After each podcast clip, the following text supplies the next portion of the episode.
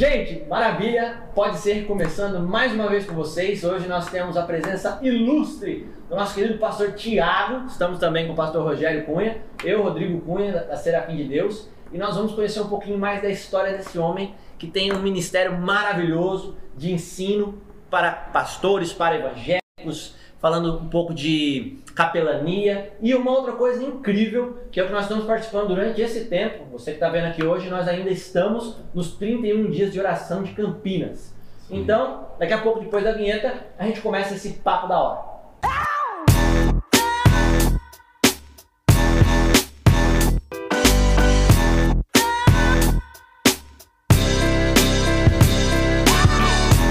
E aí, pastorzão, como é que o senhor tá? Tá na bênção?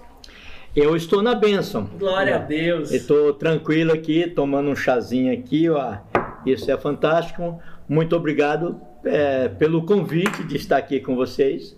Eu sou um pouquinho tímido, você viu, né? Sou, é, Todos nós aqui é, somos tímidos. Tem uma vergonhinha, Tá mas bom. não é muito. Mas é uma honra tê-lo aqui, viu? Muito bom tê-lo aqui. Às vezes as pessoas é, não conhecem, né? Eu vejo Deus é, com a sua palavra, né? Jesus diz que vai tirar a lâmpada acesa que está debaixo da cama para colocar no velador. Então tem pessoas anônimas, né?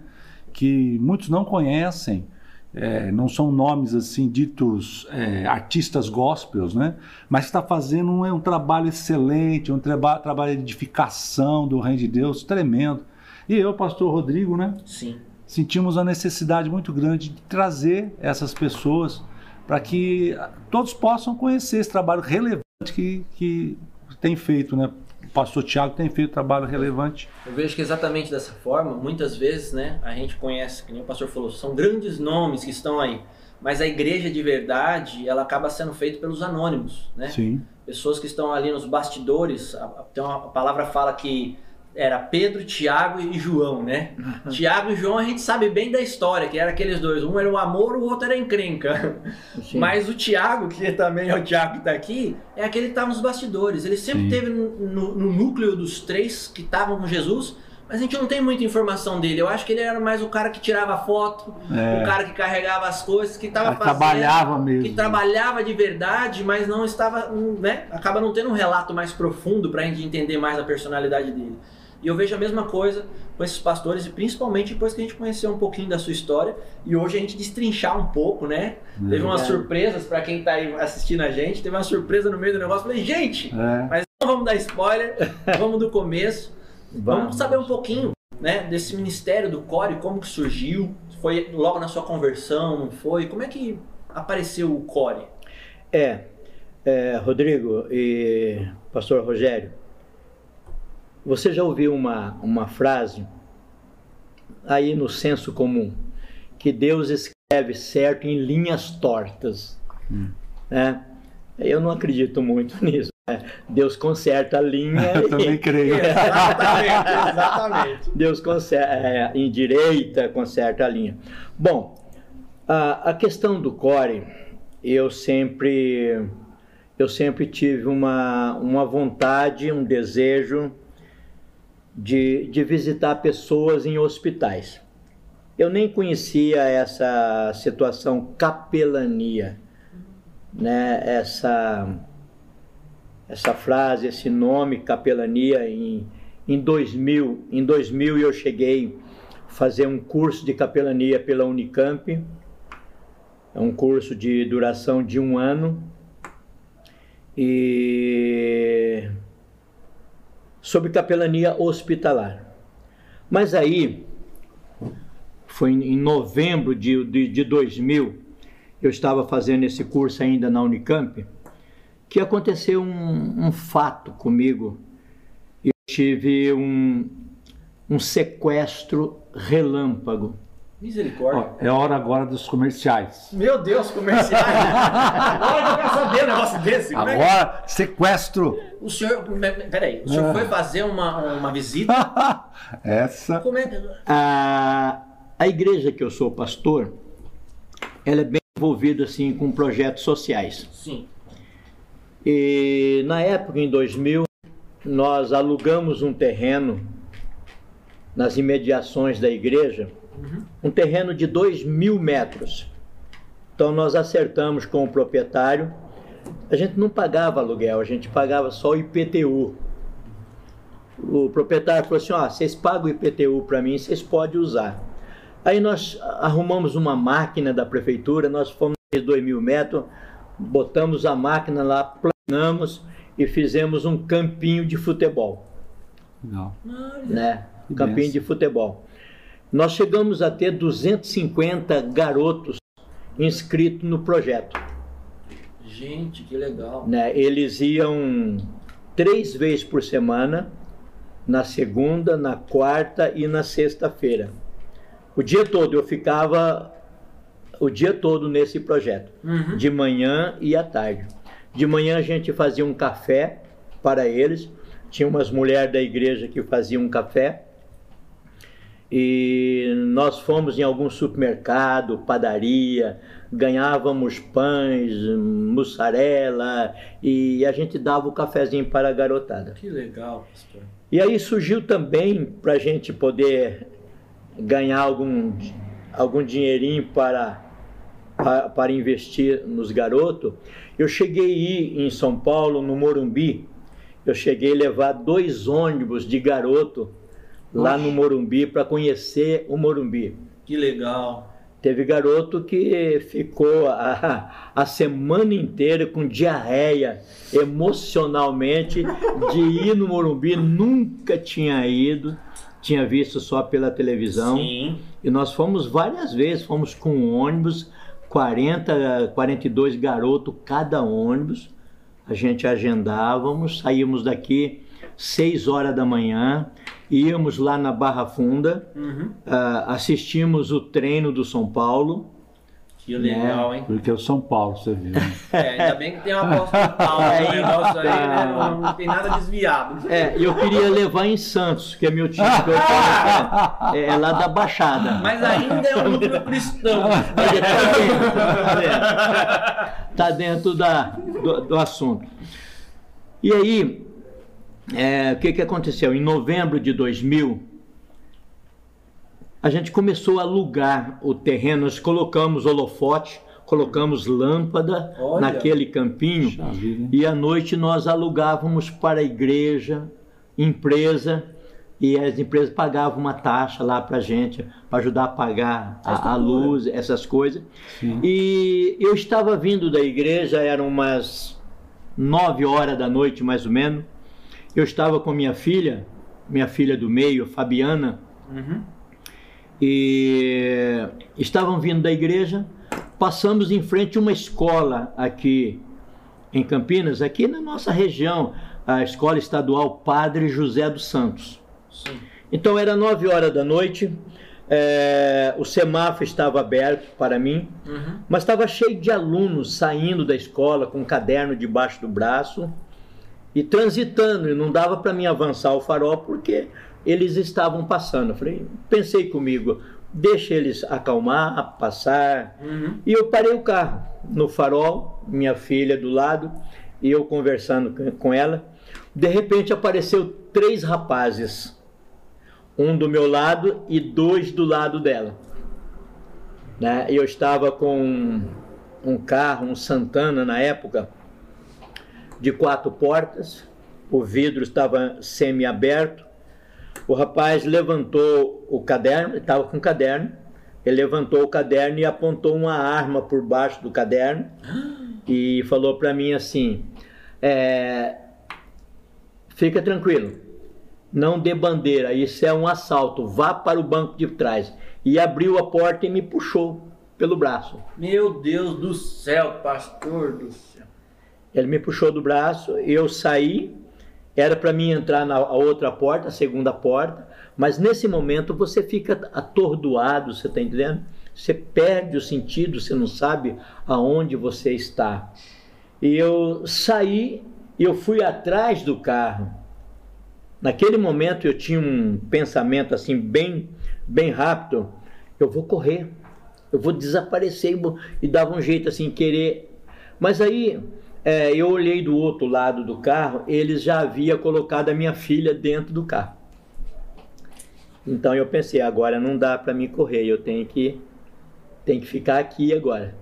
Voltei. O pensamento na hora era se livrar, mas quando viu a, a dificuldade filha. da filha, aí você já não se livra mais. A gente acaba. Não, não, não tem como. A gente abre mão da própria vida. Exatamente.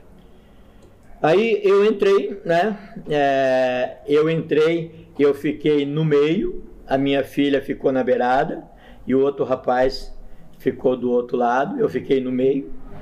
Os dois estavam na frente, um saiu com o carro, pegou a Avenida das Amoreiras e subiu. E ele colocou a arma na minha cabeça e ele falou para mim assim: Olha, é, fique tranquilo. Você imagina? Fica tranquilo com a arma na é, cabeça. É, fica tranquilo. Você ah. só correndo risco é, de vida. É, mas... O mínimo aqui é você morrer daqui a pouquinho. É, é, e ele falou assim: É. É um perigo, pode disparar. Você está no carro, no movimento, é, não faz. E ele com o revólver aqui, ele falou assim: Ó, fica tranquilo, nós não vamos fazer nada se você colaborar com o que a gente vai pedir, beleza. Mas se você não colaborar, já viu, você sabe o que, que vai acontecer. Eu falei, tá bom.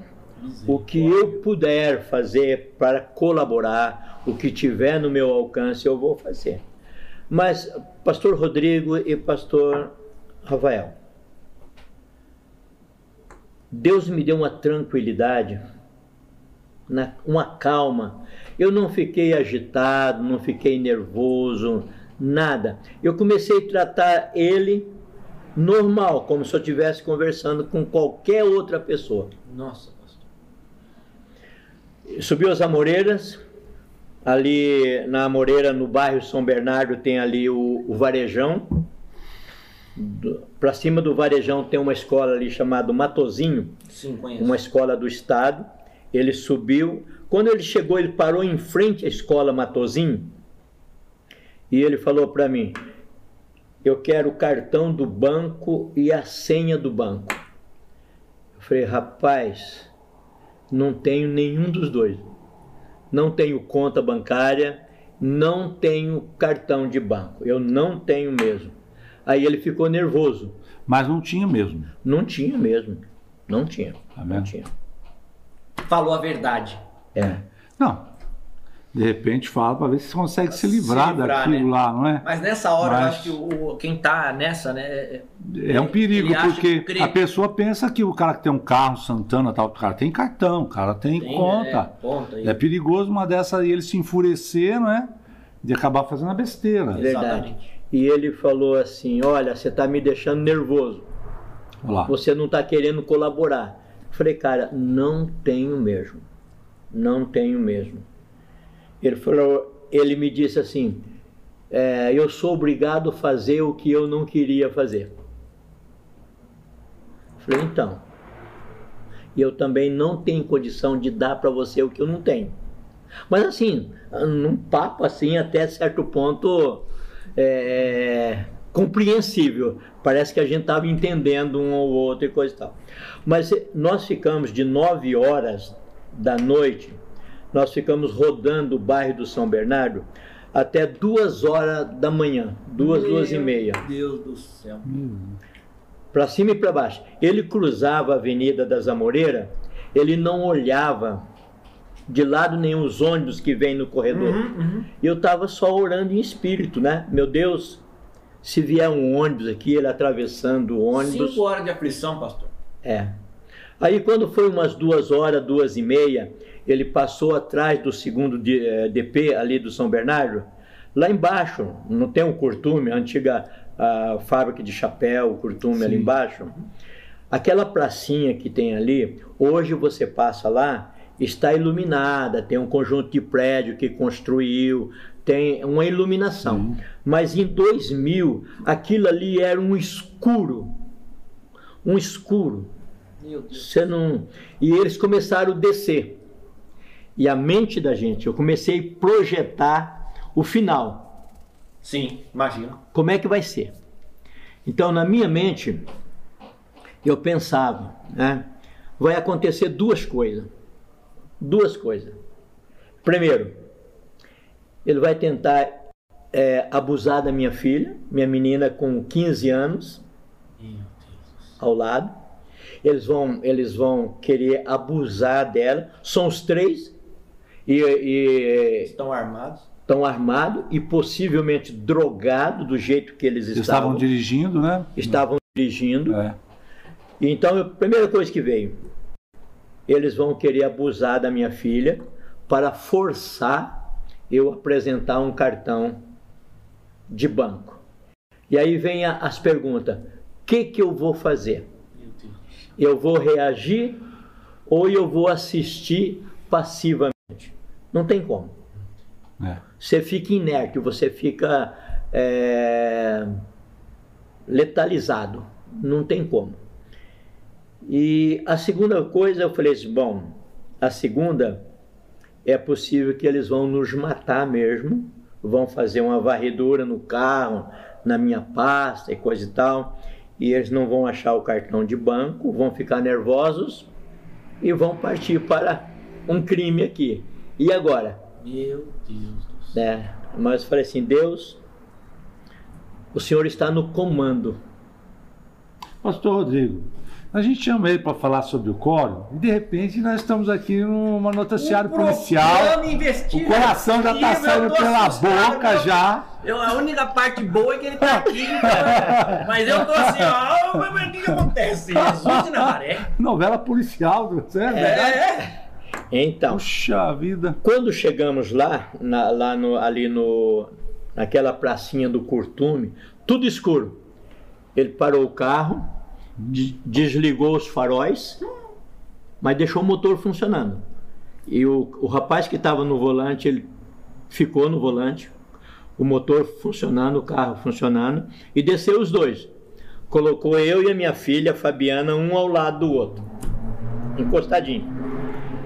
E um deles pegou o revólver, pegou o revólver e colocou aqui no meu queixo. Eu tava com a cabeça baixa assim, ele colocou no meu queixo e ergueu assim e falou assim: Olha,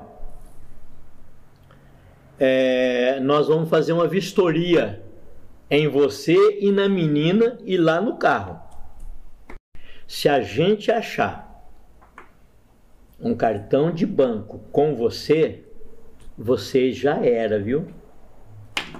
Não mente pra gente, não. Eles não gostam de mentira, eles são. eles são certinhos. Eles são muito corretos. Eles são corretos. É os filhos os, os filhos do mentiroso É. estão gostando de mentira. Aí eu falei para ele, novamente, eu quero reforçar isso. Deus me deu uma paz tão grande, uma segurança, que eu estava dialogando com eles assim, não passava assim, vou morrer, vou morrer, vou morrer, vai fazer isso, e agora, o que, que eu faço? Em nenhum momento passou isso. Eu conversava com ele como se eu estivesse conversando com uma pessoa que estava tendo dificuldade de entender o que eu estava falando. Aí eu disse para ele assim: olha, antes de você tomar qualquer decisão, eu preciso falar duas coisas para você. Eu preciso falar duas coisas para você. Então fala, fala logo. Falei, tá bom. Primeira, eu não tenho medo de morrer. Nem eu e nem minha filha. Nós somos salvos em Cristo. Se você nos matar agora, menos de dois segundos nós estamos no céu. Eu passei a minha vida inteira preparando para ir para o céu. Você vai apenas antecipar minha chegada lá. Glória. É. Mas tem uma coisa. Não pense que você tem autoridade para fazer isso, não. Isso está nas mãos de Deus. É Ele que vai liberar você fazer. Não é você que vai fazer do jeito que você quer, não. Essa é uma coisa. Não temos medo de morrer. Segunda, se você nos matar, eu tenho pena de você. Eu tenho muita dó de você. Sabe por quê? Um dia, um dia, a polícia vai te achar. Você pode mudar da cidade, você pode mudar de bairro, você pode deixar o cabelo crescer, você pode deixar a barba crescer, você pode mudar de estado. Um dia a polícia vai te encontrar e você vai pagar caro por isso que você está fazendo. Não pensa que vai ser de graça, não. Vamos dizer que você consiga esconder da polícia terrena, material, né? Você não escapa da polícia de Deus. Um dia você, você, vocês três aqui, ó, vocês vão comparecer perante o tribunal de Deus. Tem uma coisa, Deus tem uma, uma filmadora, sabe? Desde a hora que você nos pegou lá em frente ao colégio, isso está sendo filmado, está sendo gravado. Cada palavra, cada gesto que você fizer está sendo gravado. No dia do juízo, que você sentar perante o tribunal de Deus, Deus vai ligar a câmera dele lá e vai passar no, telão lá. Tal dia, tal hora, tal mês, em tal lugar, vocês fizeram isso. Então hoje nós vamos acertar. Eu quero ver como é que vocês vão fazer isso. Ele falou assim: Não, não, pode parar com isso, pode parar, não, não quero ouvir mais não. Mas o que, que a gente vai fazer? Ele falou: O que, que a gente vai fazer? Agora era eu que tinha que dar Orientação para orientação para ele. O que ele ia. Agora ele queria um discipulado, pessoal. É, agora, agora ele precisava de mim para mim falar assim. Eu falei assim: olha, eu estou com um celular aqui. Você lembra quando começou o celular em 2000? Era aquele celular, Tijolo. parecia um tijolão. É. E eu tinha um daquele. Pesava, rapaz, pra você carregar aquilo lá. Se tivesse usado esse, você desmaiava o rapaz. Então. Uma arma. É. Eu falei para ele assim: olha, eu tenho um celular aqui, eu estou com um relógio, eu estou com 60 reais no bolso, o carro está aí com vocês, o carro está no seguro, leva o carro, eu te dou tudo isso aqui para você, vai embora. Mas eu tenho família, cara. Eu sou pastor. A hora que eu falei eu sou pastor, um deles falou assim: Ah, você é pastor. Falei assim, ele falou, pastor tem dinheiro. Falei, nossa. Achei que ia ser, né? Nome que ele ia se arrepender. Ah, você é pastor, deixa quieto. Não, pastor tem dinheiro. pastor tem dinheiro. Eu Falei, não. Eu pastorei uma igreja, uma comunidade pequena, num bairro pequeno. Não tenho dinheiro. O que eu tenho é isso daqui. Eu quero te dar. Aí entreguei para ele e ele falou pro rapaz que estava no volante: Olha, o cara não tá mentindo, não. Ele não tem cartão de banco mesmo. E o, o motorista lá falou: Então tá bom, vem de novo aqui, entra aqui, vamos dar mais umas voltas. Isso já era duas e meia da manhã. Meu Deus do céu. Entramos de novo dentro do carro. Meu Deus. Ele subiu ali a Avenida Zamoreira, passou em frente o Bradesco que tem ali na Avenida Zamoreira, e ele falou para mim assim: é, essa gasolina que está aqui dá para gente ir até onde? Eu falei: ah, não dá para você ir muito longe não, porque eu eu sou pastor, eu não encho o tanque do carro, eu coloco só a gasolina para me andar durante o dia. Então deve ter pouca gasolina aí. Você vai andar uns 5, 8 quilômetros mais ou menos. Ele passou atrás do Bradesco, pegou a Anhanguera em direção a Sumaré. Num pau. Quando chegou ali, você sabe ali onde é que fica o balão da Bosch? Sim, Depois lá na frente tem a Ípica do lado esquerdo, sim, tem a cidade tem o do exército ali, sim. subindo ali, naquela baixadinha, naquela baixadinha que a gente tava passando lá, é, eu ouvi uma voz nítida dentro do carro que diz- disse assim para mim assim, filhinhos, uma voz bem forte assim, filhinhos, vós sois de Deus e já tendes vencido porque maior é aquele que está em vós do que aquele que está no mundo. E eu fui descobrir isso depois em casa. Está lá no- na primeira carta de João, capítulo 4, versículo 4. Sim. Maior é aquele que está em vós do que aquele que está no mundo. Quando eu ouvi essa voz, e a minha filha estava sentada do lado, e eu pegava na mão, ela pegava na minha mão, e eu estava conversando, e ela falava para mim assim: pai, bem baixinho, pai, fica quieto, não fala nada, pai. E ela apertava a minha mão, e eu virava para ela: tá bom, filho, não vou falar nada né? E quando eu ouvi essa voz, eu abaixei a cabeça no banco e o cara com a arma na minha cabeça. Eu comecei a agradecer a Deus. Deus, muito obrigado, tu és meu pai. E ele falou para mim assim: O que, que você está fazendo? Eu falei, rapaz, eu tenho um pai, eu estou conversando com meu pai agora. Estou agradecendo ele por tudo isso que está acontecendo aqui. Andou dois minutos, o cara encostou o carro e falou: desce, nem olha para trás, vai embora, não quero ver vocês mais aqui. Gente do Desce. É a glória de Deus, né? As trevas não prevalecerão, né? Não aguentaram aí a glória de Deus ali no carro. Aí a gente desceu. A hora que a gente desceu do carro, eles foram embora. A minha filha, a Fabiana, a hora que a gente desceu, ela desmaiou. Ela ficou atenção todo aquele tempo. A adrenalina era É. tanta que ela não. É. Aí ela caiu, três horas da manhã. Eu, eu não tinha relógio. Supunha que era três horas. Depois eu fui ver lá do outro lado. E ela desmaiou, não sabia o que fazer. Aí eu comecei a dar tapinha no rosto dela e falar: Fábio, Fábio, acorda, filha. Nós precisamos ir embora, vamos embora, filha. Aí de muito tempo ela acordou meio assim e falou assim: Pai, a, aonde a gente está? Falei, filha, a gente está aqui na Anhanguera, eu também não sei onde é que a gente está. Agora a gente precisa dar um jeito de ir embora. Eu não sei como, mas a gente precisa dar um jeito de ir embora. A gente passou a Anhanguera, que estava indo no sentido Sumaré. A gente passou do outro lado da pista, como vindo para Campinas. Tem uma empresa ali chamada Columbia, né? E tinha o guarda lá. Aí eu fui lá, conversei com o guarda, expliquei para ele o que está acontecendo. É, aí ele me ajudou, entrei em contato com a polícia. Aí a polícia começou a me monitorear. Faz isso, onde é que você está? Você está ferido? Você está machucado? Quer que eu mande uma viatura aí? Eu falei, não, tô bem, tô, né? E aí eles, é, eu consegui ligar para minha casa, mas ligar assim, eu não, eu não consegui ligar porque o telefone da minha casa dava ocupado direto. A Sônia, minha esposa, desde 9 horas da noite, ela estava procurando eu. Ligava no meu celular, dava em caixa postal. Porque eles desligaram. Desligaram meu celular.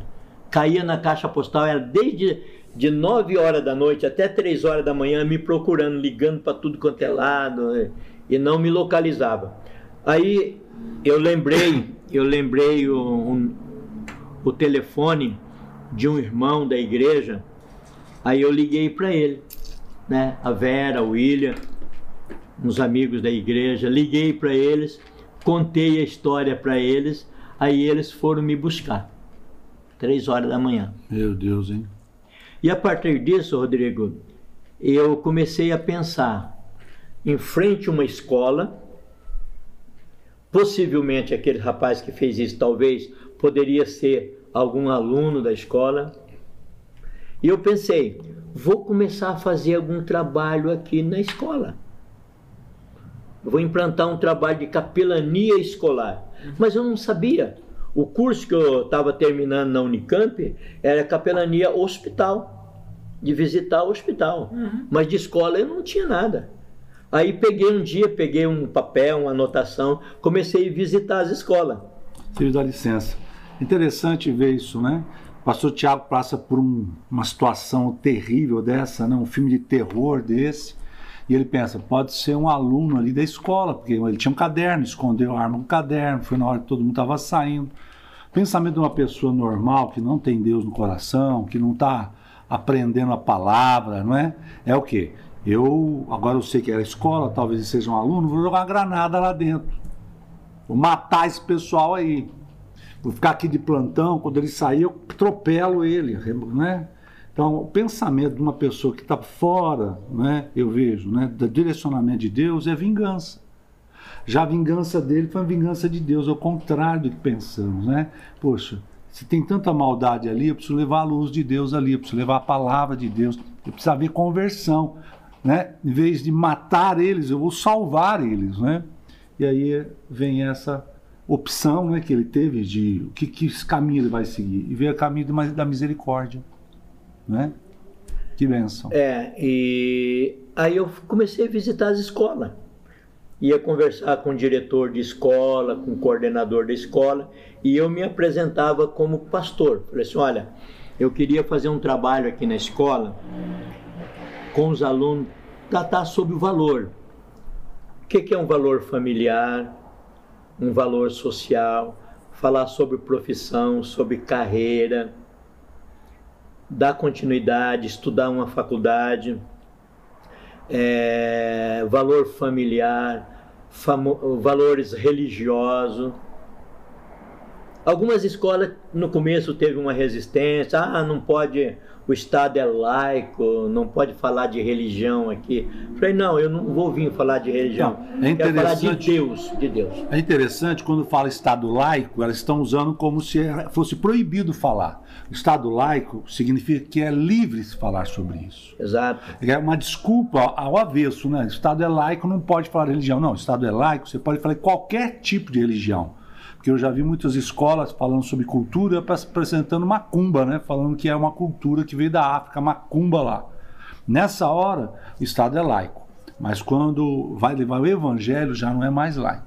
E é interessante também todas essas matérias que eu vejo que seriam é, muito valorosas se aplicadas na sala de aula, eu vejo como até curricular, não fosse algo extracurricular. Né? Nós não temos, mas algumas matérias nós temos é até duvidoso se tem algum aproveito. Porque eu estudei muitas coisas, 99% do que eu estudei eu não uso. Eu nunca usei uma raiz quadrada, por exemplo, você está entendendo? Nem sei para que, que usaria uma raiz quadrada. Eu sei que talvez um cientista use, mas tem valores, tem esses princípios éticos, ou até como a pessoa lidar com dinheiro, com relacionamento, precisava haver. Isso, essa, esse currículo que você mostrava para eles, eu acho que era algo que já deveria ter padrão na escola, né? para nós levantarmos uma sociedade transformada, uma sociedade com uma cultura de, de um relacionamento, de valor ético, né? moral, diferente do que nós vemos hoje. Hoje está se acabando tudo, né? A nossa educação aqui no Brasil é uma das piores do mundo, né? E, esse seu trabalho seria muito assim relevante se conseguisse fazer com que, além de aceitarem, colocar no currículo de, da escola mesmo, para se aprender essas coisas. Né? É. E... É algo que, que o senhor tá, é, é propôs para ser algo voluntário, que, né, que deveria ser algo é, obrigatório. É, eu quero aproveitar você que está é, achando muito interessante é, é, essa história real, verdadeira, não é, não é uma novela lá de, de fictícia, é uma novela real, né, da vida real. Faz favor, compartilha essa, esse podcast, não é? Esteja curtindo, tá? Faça um comentário ali, tá? É, porque isso vai valorizar bastante. A gente pode chegar né, em lugares é, distantes que nem pensaríamos, amém? Nos ajude. Se inscreve no canal. Sim, assina o sininho de notificação e curte, comenta, compartilha, né? E manda para todo mundo, principalmente para aquela sua tia que só manda bom dia no WhatsApp. Precisa ver se todo mundo tá bem coração, porque a história é. É, porque essa história aí, gente. É, é trash. E aí, o pessoal não tava aceitando, mas teve alguém que teve. Alguma escola que o coração? Teve, teve várias, várias escolas. E aí, eu só não vou falar o nome de uma escola, mas, mas a, a diretora e a coordenadora pedagógica, elas aceitaram, falou, é isso que eu, nós precisamos. Bom. Uma escola, na época, 1.800 alunos. Olha que Nossa, benção, glória a Deus. 1.800 alunos. Aí a diretora disse assim, olha, vamos fazer uma reunião com todos os professores, uma maioria deles. Tinha mais ou menos naquele dia 30, 35 professores. Meu Deus do céu. E a diretora falou assim: Pastor, olha, vamos marcar uma reunião com todo o corpo docente e o senhor vem aqui e o senhor expõe aquilo que o senhor deseja fazer. E se, se tiver alguma, alguma pergunta, Uhum. Se os professores tiver alguma pergunta, pode fazer, ela, eles respondem para você. Eu fui. 35 alunos, 35 professores, aliás, e a, a, diretora me apresentou né, quem eu era, qual era a proposta que eu tinha oferecido para a escola. Fomos conversando, fomos conversando. Na metade da conversa, uma professora perguntou para mim assim: é, Pastor, qual é a sua formação? Né? eu pensei um pouquinho e falei assim, professora, tem dois tipos de formação. Qual das duas a senhora quer saber? Meu Deus do céu. E aí? Tem uma formação acadêmica, pedagógica, que é o que eu acredito que a senhora fez, pedagogia, Sim. para dar aula aqui. Sim. E tem uma formação teológica. Eu sou formado em bacharel em teologia. Sou formado pelo, pelo o Seminário Batista Independente. Eu estudei teologia e não pedagogia. Uhum. Não tenho a- o mínimo interesse de ser professor. Eu não sou pedagogo, eu sou pastor. São, Então, orientador, são orientações, mas cada um numa área é, diferente. Então, é isso que eu quero fazer aqui. Então, eu criei dentro da escola um campeonato interno interclasse. Então, né, movimentamos, fizemos um campeonato que durou seis meses, né, Olha. de ponto corrido, igualzinho, quem partida por partida, Futebol. futebol. E depois criamos também vôlei para as meninas, basquete. Foi um trabalho Mas fantástico. no inteirinho tinha os, o- essas matérias que você me falou agora há pouco. Tinha, tinha matéria, tinha matéria. Depois nós íamos, a, a direção da escola deu para a gente de 5 a 10 minutos a gente passar em cada sala de aula e fazer uma oração para os alunos. E a gente levava um versículo bíblico, colocava numa cartolina bem grande, não levava Bíblia, não levava Bíblia na escola. Levava uma cartolina com versículo bíblico, chegava lá na lousa, colocava aquele versículo bíblico e pedia para um aluno ler aquilo para a gente. É uma estratégia, porque a Bíblia, para aqueles que estão distantes da palavra de Deus, distantes do conhecimento de Deus, eles têm um preconceito com a Bíblia, né? Já notou? Eles olham a Bíblia e falam, esse negócio eu não quero, nem sabe o que está ali, né? Mas esse preconceito. Não levando a Bíblia, me, me parece que você se aproxima mais, consegue trazer a pessoa mais próxima, né? É, você não distancia das pessoas, É. né? E aí, nessa época, nós sentimos, a- as coisas começou a crescer, e eu percebi que eu sozinho eu não conseguia fazer isso. Aí criamos um curso de capelania, para poder treinar as pessoas. E nós começamos, isso foi, o sequestro aconteceu em novembro de 2000, eu passei o 2001 fazendo alguma coisa sem ser oficial. E aí em 2000 nós abrimos o CORE, registramos com CNPJ, criamos uma diretoria e oficializamos o curso de capelania escolar. E aí a gente foi crescendo. Tanto que hoje, hoje nós temos nove, nove áreas de capelania. Tem pessoas que vêm para Poxa. buscar o curso de capelania. Então, ah, eu gostaria de fazer escola, eu me identifico com aluno, eu queria ir para a escola. Capelania escolar. Interessante que muitas pessoas pensam que a capelania apenas hospitalar. É, né? Tem só isso. nove. Temos nove. Vida, Capelania Nove hospitalar, treinar as pessoas, como fazer uma visita, por exemplo. Não é só lá levar a Bíblia, chegar lá e ler a Bíblia para o paciente. Tem uma Sim. série de condutas anticomportamentais, Sim, sim. né? Porque lá no hospital você não tem só o paciente. Você tem o paciente, você tem a família dos- do, paciente, Sim. você tem o corpo clínico, os médicos, você tem os enfermeiros, você tem os funcionários do hospital, você Sim. tem o pessoal da segurança do hospital. Então você tem uma gama de outros segmentos que você pode atingir. E todas essas hierarquias, elas exigem respeito e um tipo de comportamento, né? E É. a gente saber se portar nesse meio para poder é, alcançar um fim, né? A palavra, o conforto, o alívio para o enfermo, para a família, né? E as pessoas ao redor estarem vendo isso daí não como algo agressivo. Muitas vezes o, o corpo o corpo clínico que está lá, ou até mesmo o pessoal da segurança, eles, eles são muito incisivos em não ter outro tipo de pessoa lá dentro para poder manter o ambiente. E quando tem um serviço de capelania, pessoas que têm um- uma, uma orientação é, adequada, eles são abertos para que essas pessoas venham, porque eles sabem que isso ajuda no tratamento e na, na recuperação mais rápida de- dos pacientes, né? Exatamente. E aí, pastor Rodrigo, a gente, é, a gente tem visto lá no escritório, é, muitas pessoas chegam lá e perguntam qual o tempo, a duração do curso.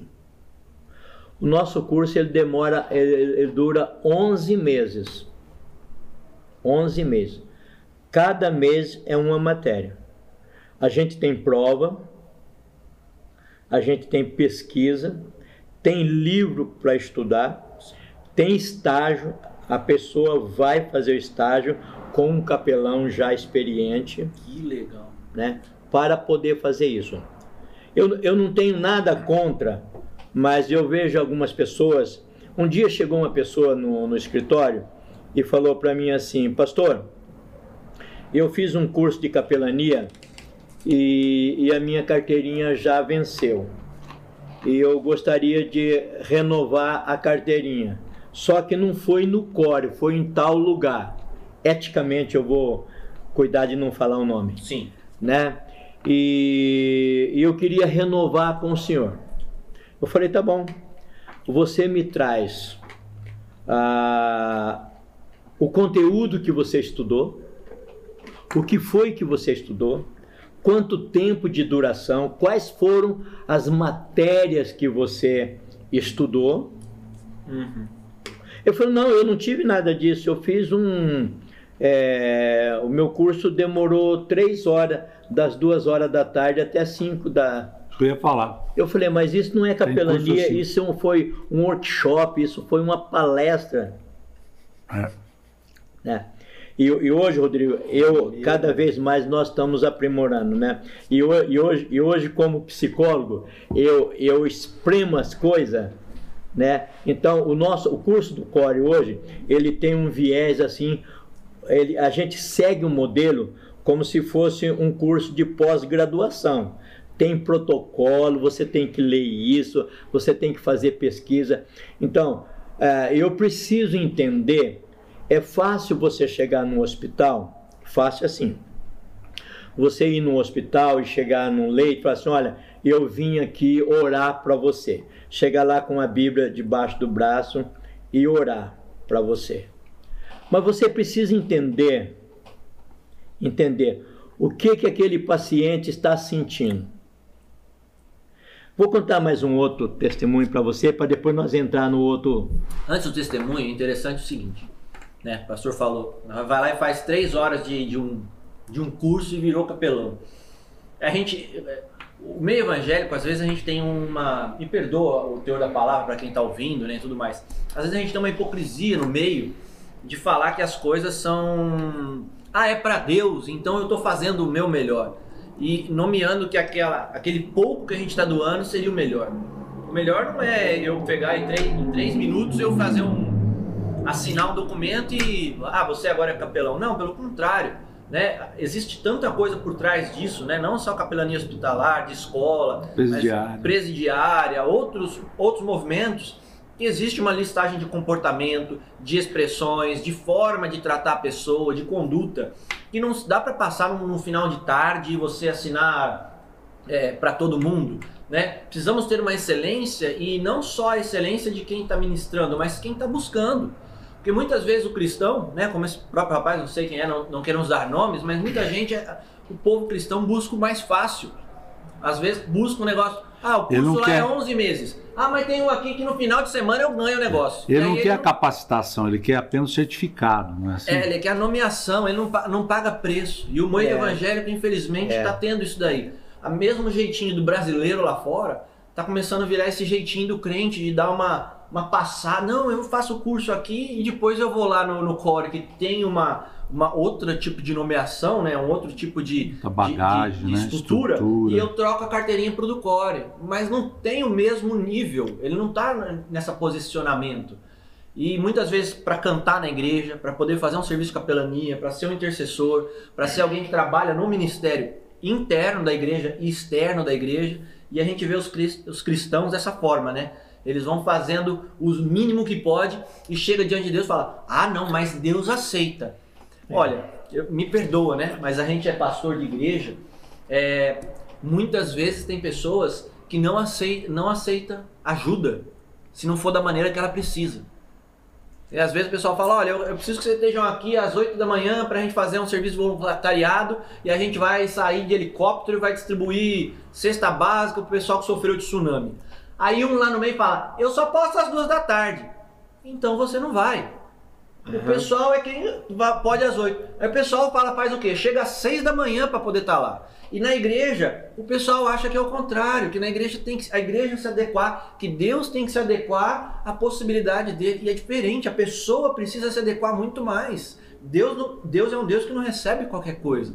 Se a gente chegar com um presente quebrado diante de um rei, o rei manda decapitar a cabeça. E Deus é esse rei. Muitas vezes a gente confunde esse Deus rei com, com pai e acha que pode o tempo todo dar uma florzinha amassada. Quando a gente é criança, é novo convertido, é fácil da gente dar uma manchar a mão de tinta, pôr na folha de papel e falar, tá aqui, papai. É. Mas agora, depois de um certo nível de cristianismo, eu chegar pro meu pai, né? Eu com 30 e poucos anos, chegar pro meu pai. Bem poucos, né? Bastante né? poucos. pra quem não sabe, o meu pai, e chegar com um negócio desse pra ele e falar: Olha, pai, eu fiz pra você. Eu falar, ah, rapaz, esse negócio me dando Mas não vou te decapitar. Não vai tá me decapitar, mas vai olhar pra que você tá me dando um lixo? Eu preciso fazer algo que condiz, condiz com a minha altura, com o meu posicionamento é, espiritual. É. Se você é pequeno na fé, amém, meu irmão. Mas você que é grande na fé, busque uma capacitação conforme o seu nível, é. né? Para ter uma estrutura de realmente servir o reino da maneira que o reino merece, não de, da maneira que as pessoas acabam querendo servir, né? Porque, é, Rodrigo, é, é fazer as coisas com excelência é difícil. Não é fácil, não é fácil você fazer uma coisa com excelência de qualquer maneira, de, de, de qualquer jeito. Então, dando, depois eu vou falar um, um testemunho rápido que, que, eu tive no hospital. Uhum. Antes de eu fazer o curso de capelania hospitalar, eu já dava um apoio num trabalho de capelania no Hospital Samaritano. O reverendo Nicanor, ele era o capelão oficial do Hospital Samaritano. Sim. Né? Sabe que o Samaritano, a fundação dele, a base dele é sempre foi evangélica, Sim. né? Ele era mantido por três igrejas evangélicas em Campinas: Igreja Batista, Igreja Metodista e Igreja Presbiteriana. Olha. Essas três igrejas que mantinha o Hospital Samaritano. Então a base deles, eles tinham capelão, Pastor Nicanor era capelão registrado, funcionário do hospital. E eu comecei lá a ajudar ele voluntariamente. Eu nem tinha essa noção de, de, de capelania. Né? Mas eu vou voltar aqui, só para me terminar. Hoje a gente tem nove itens de capelania. Primeiro é a escola. A gente vai entender o ambiente escolar. Uhum quem são a família desses alunos? Onde esses alunos moram? Quem são os pais desses alunos? Vamos conhecer os professores. Nós encontramos professores que ele chega, pastor, ora por mim, estou com crise, estou com problema, estou com isso, coisa e tal. Então, não é apenas você chegar num, numa escola, ah, eu vou falar de Jesus para os alunos hoje. Você tem que entender o contexto. E esses cursos relâmpago do rápido, esses workshops que a gente vê e as pessoas saem com certificado, eu não consigo entender isso como capelania. Pode ser uma, uma noção, né? mas capelania não. Então nós temos capelania escolar, depois nós vamos chegar na capelania hospital, que nós vamos entender a vida do paciente, o sentimento do paciente, a família, o contexto geral. Sim. Cuidando do paciente, cuidando da equipe clínica, os médicos, enfermeiro, enfermagem. Tem tudo. protocolos também ali para você estar tá lá dentro. Tem né? protocolos. Entender que tem ala, ala é. vermelha, ala amarela, ala verde, tem UTI. Tem, cada um tem um protocolo. Cada um tem um sistema de funcionamento, horários permissíveis e horários é, não. Exatamente nem todas as pessoas têm condições emocionais para entrar numa UTI. ela tem condição de ir num quarto, mas não tem condição de chegar numa, numa UTI, uma neonatal, numa oncologia. Emocionalmente as pessoas não têm. E isso a gente prepara no curso de capelania. Aí, capelania hospitalar. Nós É interessante, né? Nisso aí, não só o conhecimento da estrutura lá, mas também da estrutura da pessoa. A pessoa. Porque, como o senhor falou, muitas vezes a pessoa tá fácil para ir lá num, num quarto onde a pessoa tá de observação, é um negócio mais tranquilo. Mas, né? infelizmente, a gente já teve que ir nesses lugares, não infelizmente pelas pessoas, né? Mas pelo ambiente, ambiente. de uma UTI, de tudo mais, e ver não só crianças e tudo mais, mas de repente fraturas expostas, pessoas em situações médicas que a gente até desacredita, né? E a gente sai de lá abalado, psicologicamente alterado. E se nós não tivermos a estrutura em Cristo, em nós, bem alinhada, muitas vezes pode fazer mal pro capelão e o capelão. Sim, sim, sim. Aí, aí nós fazemos capelania é, militar, na Polícia Militar. Eu fiquei oito anos no CPI 2 e no 35, atendendo policiais, orando. Hoje a Polícia Militar tem um projeto muito legal que o Major Terra, em São Paulo, ele criou e ele apresentou o projeto na Secretaria de Segurança Pública do Estado e eles aceitaram, que é chamado Polícia Escola, ou Igreja, ig- Igreja e Polícia. Então, o que, o que, que tem dentro desse projeto? Eles pegam a igreja, as igrejas, os pastores, aonde tiver um batalhão perto de uma igreja, então eles pegam lá três ou quatro igrejas daquela região e os pastores ficam encarregados de ir lá no quartel. Quando a viatura está saindo, eles oram para os policiais. Olha que legal. Eles oram. Então é aceito no estado de São Paulo todo. Todas as, as cidades do estado de São Paulo, Sim. eles têm esse projeto, é polícia igreja. Uhum. Sim. Né? Sabe que muita gente não sabe, porque infelizmente a nossa mídia ela não valoriza os nossos policiais, não é? Mas as pesquisas mostram que a- a- a- o índice de suicídio dos policiais está altíssimo. Os policiais Exato. se matando, não é? Exato. Por quê? Porque o trabalho deles, além de ser perigoso, não é? se parece irre- irrelevante, aqueles que ele está protegendo estão, de repente, atirando pedra neles. É? Sim, sim. Eles, é, é, quer dizer, o bandido pode atirar neles, mas não pode atirar no bandido. Então eles ficam numa, numa É. cilada ali. E tem, né, pastor? Tem muita situação que você. é, Quantos policiais chegaram em mim na época lá? É, pastor, eu atirei no miriante. E eu matei um cara. Deus me perdoa? O cara está com um conflito dentro Sim, dele. ó. Eu ia falar sobre isso. Falei, ah, Não vamos só o tratar. risco de vida dele e tudo mais, mas muitas vezes emocionalmente, né? A gente sabe que Sim. infelizmente tem pessoas que não- nem ligam. Mas tem homens de princípio que tá ali servindo para proteger, mas não está ali servindo proteger para matar. Ele quer fazer o quê? Fazer uma intervenção bem feita, a pessoa ser presa e ela, dentro da lei brasileira, pagar pelos seus crimes, né? Não numa lei de execução e fazer justiça com as próprias mãos. aham. Mas infelizmente, calor de batalha. É o famoso amendoim que você tem aqui. É, põe tem aí. isso também. Você põe esse amendoim aí e faz isso. Aí ele já não para de comer, mas gasa. Perdoa. Você corta. Ah, Infelizmente, nesse calor de batalha, às vezes o cara, para se proteger a própria vida, ou algum cidadão de bem, ele acaba tirando a vida de alguém, né? é. E aí tem essa preocupação dentro dele, visão dele com Deus, visão dele com a família, posicionamento. Ele é responsável, né? É. Sentir-se responsável ou não, foi em legítima defesa, não foi, é a execução do seu trabalho. E aí o senhor tem esse testemunho desse rapaz com essa. É. Você vê quando os, os soldados romanos foram se batizar, não é? se arrepender dos pecados, eles disseram o que nós fazemos agora. Então, o profeta podia falar assim: olha, então você faz o seguinte, você para de ser policial porque você pode matar alguém. A única direção foi: não seja corrupto e volta para o trabalho. Eu qual, soldado, qual é o trabalho do soldado? No caso ali, por, por ordem, né? Servir e proteger. Né? Servir e proteger. E não só a, a, colocando a sua vida em risco, mas os bandidos põem a, risco, a vida deles no risco também. Sim. Sim. Né? E aí, a, na Polícia Militar tem um trabalho chamado PAPM Programa de Apoio ao Policial Militar.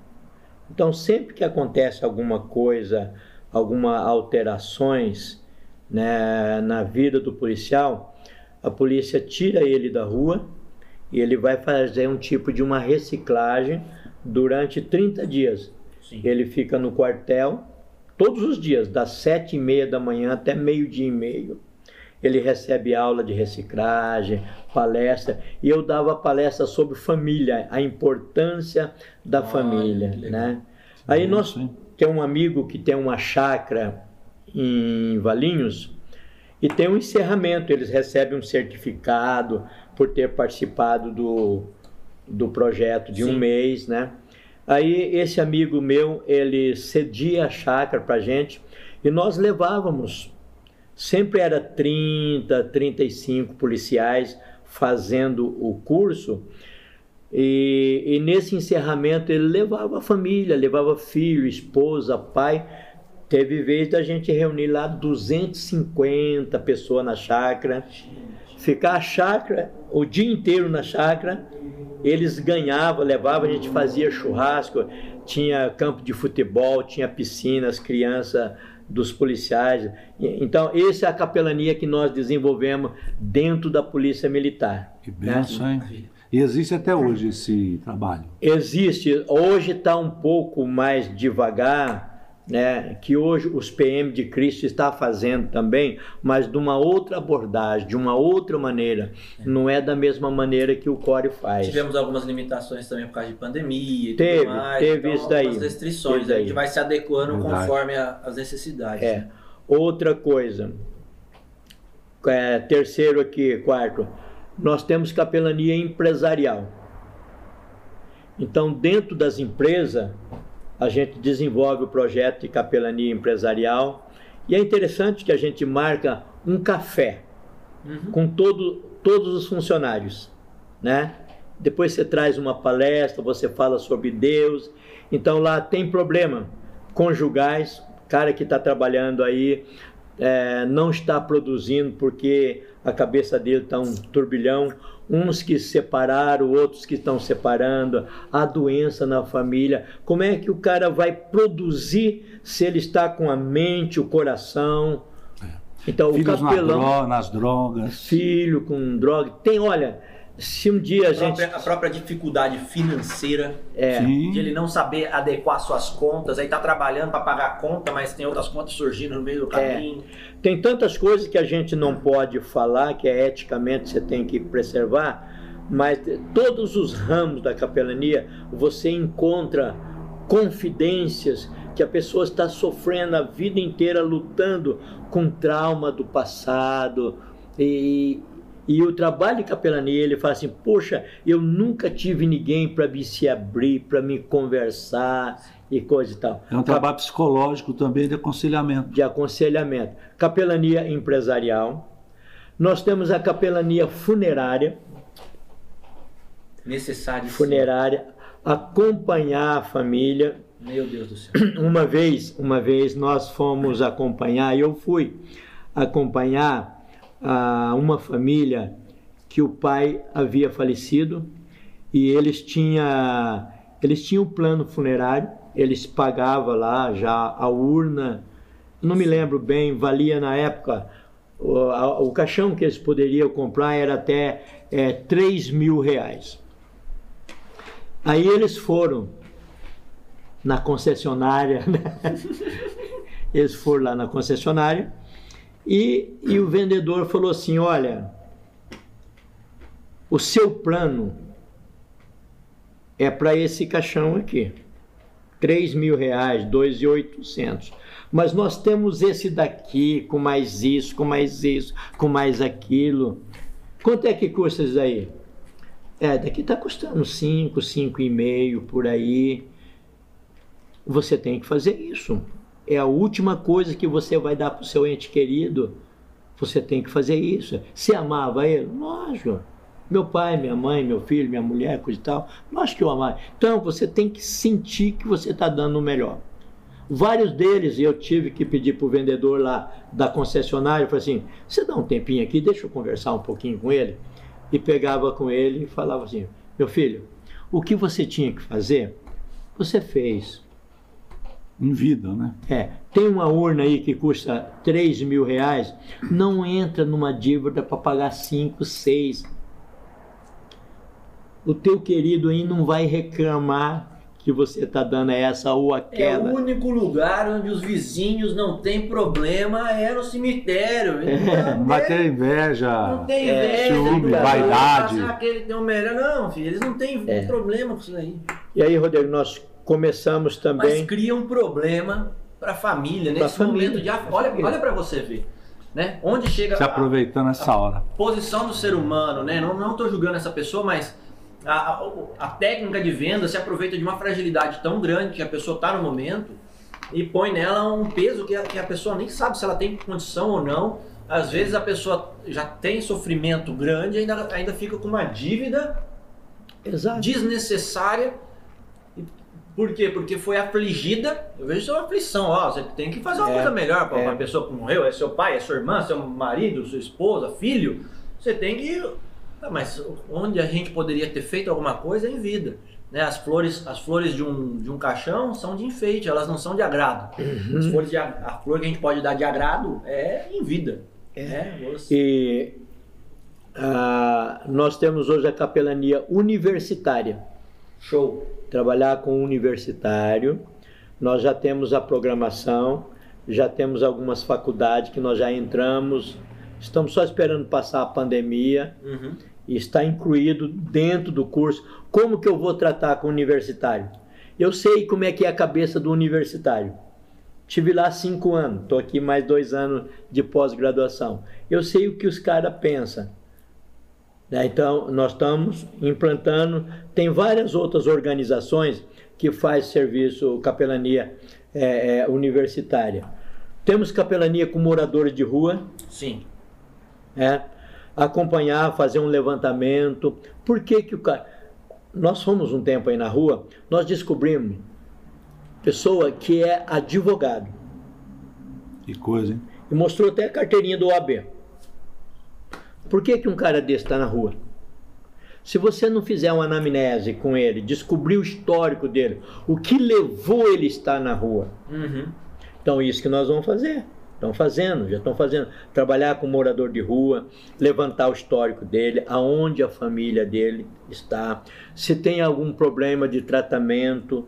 Nós temos alguns médicos que nós já fizemos uma parceria, eles estão abertos. Ele falou: Tiago, eu te dou três consultas gratuitas por mês. Durante um mês você pode me trazer três pessoas que eu atendo de graça. Então a gente vai correr atrás, levar esse cara no médico, passar por um psicólogo. Se tiver que encaminhar para um psiquiatra, vamos encaminhar para um psiquiatra. Tiver que comprar algum medicamento, vamos atrás, levantar um medicamento. Não esperar do poder público. Às vezes as pessoas falam: não, quem tem que fazer isso é o governo, é a prefeitura. Não, é nós. Nós temos que fazer. Não vamos trans- transferir isso para outras pessoas. Capelania prisional. De lá no presídio. Antes da pe- Deixa eu, pandemia. deixa eu fazer um anexo aqui. Olha, gente, você que tá aí do outro lado, quando você vê a necessidade, é porque é para você fazer alguma coisa. Você não fala assim, alguém precisa fazer alguma coisa. Quando você percebe a necessidade, você faz alguma coisa. É quando você tiver, tá na cozinha e você tá vendo um copo na, na pia e o copo vai cair, o que, que você faz? Você vai pro corredor e fala: Olha, tem um copo que vai cair agora e alguém precisa fazer alguma coisa. Não. A gente vai lá e põe a mão embaixo. A gente tá no sofá, a criança brincando e ela vai, vai cair de ponta cabeça do sofá. O que, que a gente faz? Vira e grita: Cadê a mãe dessa criança? Ou alguém socorre aqui que vai se machucar. Não, a gente tá vendo, a gente. A ação imediata é esticar o braço e tentar defender. Se a gente tá vendo essas necessidades em algum lugar e você tá percebendo isso, é para que você tenha ação. É necessário que a gente, a gente haja. Se a gente está vendo a necessidade, É porque nós somos as melhores É. pessoas para poder levar. Tem muitas pessoas que perguntam, eu não sei qual é o meu chamado, não é? O chamado da pessoa é vinculado a isso, na- a necessidade que atinge o coração dele. Então, aquela necessidade. A criança vai cair no chão. Qual é, qual é o seu chamado? Segurar a criança. Então, tudo que você vê que afeta o teu coração é um chamado para você agir naquilo, naquela, naquela área. Que nem o, o- o pastor Tiago. Ele tem esse chamado, né? um chamado até bem, bem largo, né? polivalente, né? É um, Então, é um ele sente a largo. dificuldade, ele vai lá e responde o chamado dele. Então, você que está nos ouvindo, de repente o pastor fala lá da, de, de cada área, uma área está tá chamando você. Você "Nossa, se eu precisar fazer alguma coisa por isso também, eu sinto peso nisso. Esse é o seu chamado. Tão simples, não é verdade? É, E não esperar que muitas vezes a igreja acaba esperando que o, o governo, a- É. o município faça alguma coisa. Eu vejo pelo contrário. A igreja tem um poder de chegar e servir é, esses lugares e compreender que a nossa força é muito maior do que a deles. De tirar uma pessoa da rua, de tirar um drogado, de recuperar a prostituta, de recuperar crianças de rua, muito mais do que o próprio governo ou Estado. Nós temos uma autoridade muito o- maior, não só natural, mas também espiritual, para que ela não volte. Nem o pastor falou, o rapaz tem uma carteirinha da OAB e está em condição de morador de rua. Né? A, a situação não é só arranjar uma casa para ele, mas é saber de onde veio isso, é- o que, que afligiu, orar para que haja uma libertação, né? E, e o cara poder ser reinstituído na, na sociedade. O governo ele tem uma condição, por exemplo, de prover alguma coisa, comprar alguma coisa, tudo mais. Mas tudo está, que, que nós estamos colocando aqui são coisas que só Cristo pode mudar. Por exemplo, você pode pegar essa pessoa que está lá, um andarilho no chão, você pode pôr uma roupa boa, cortar o cabelo, fazer a unha dele, encher a barriga dele de comida. Você olha e fala, poxa, ele está melhor que muita gente.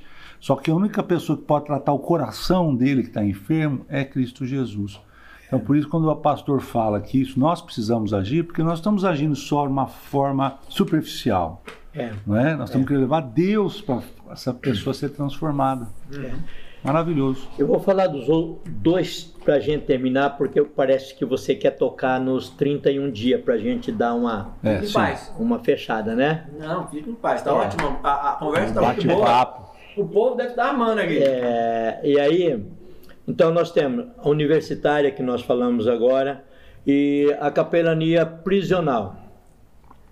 Antes da pan- pandemia, Uhum. que nós estávamos indo lá, é, nós temos um, um horário, uma vez por semana, a gente fica três horas dentro do presídio.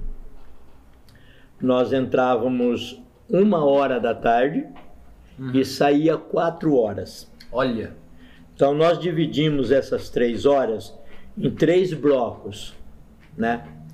É, o primeiro bloco, nós damos uma palestra, levamos o data show, a multimídia e damos uma palestra, né?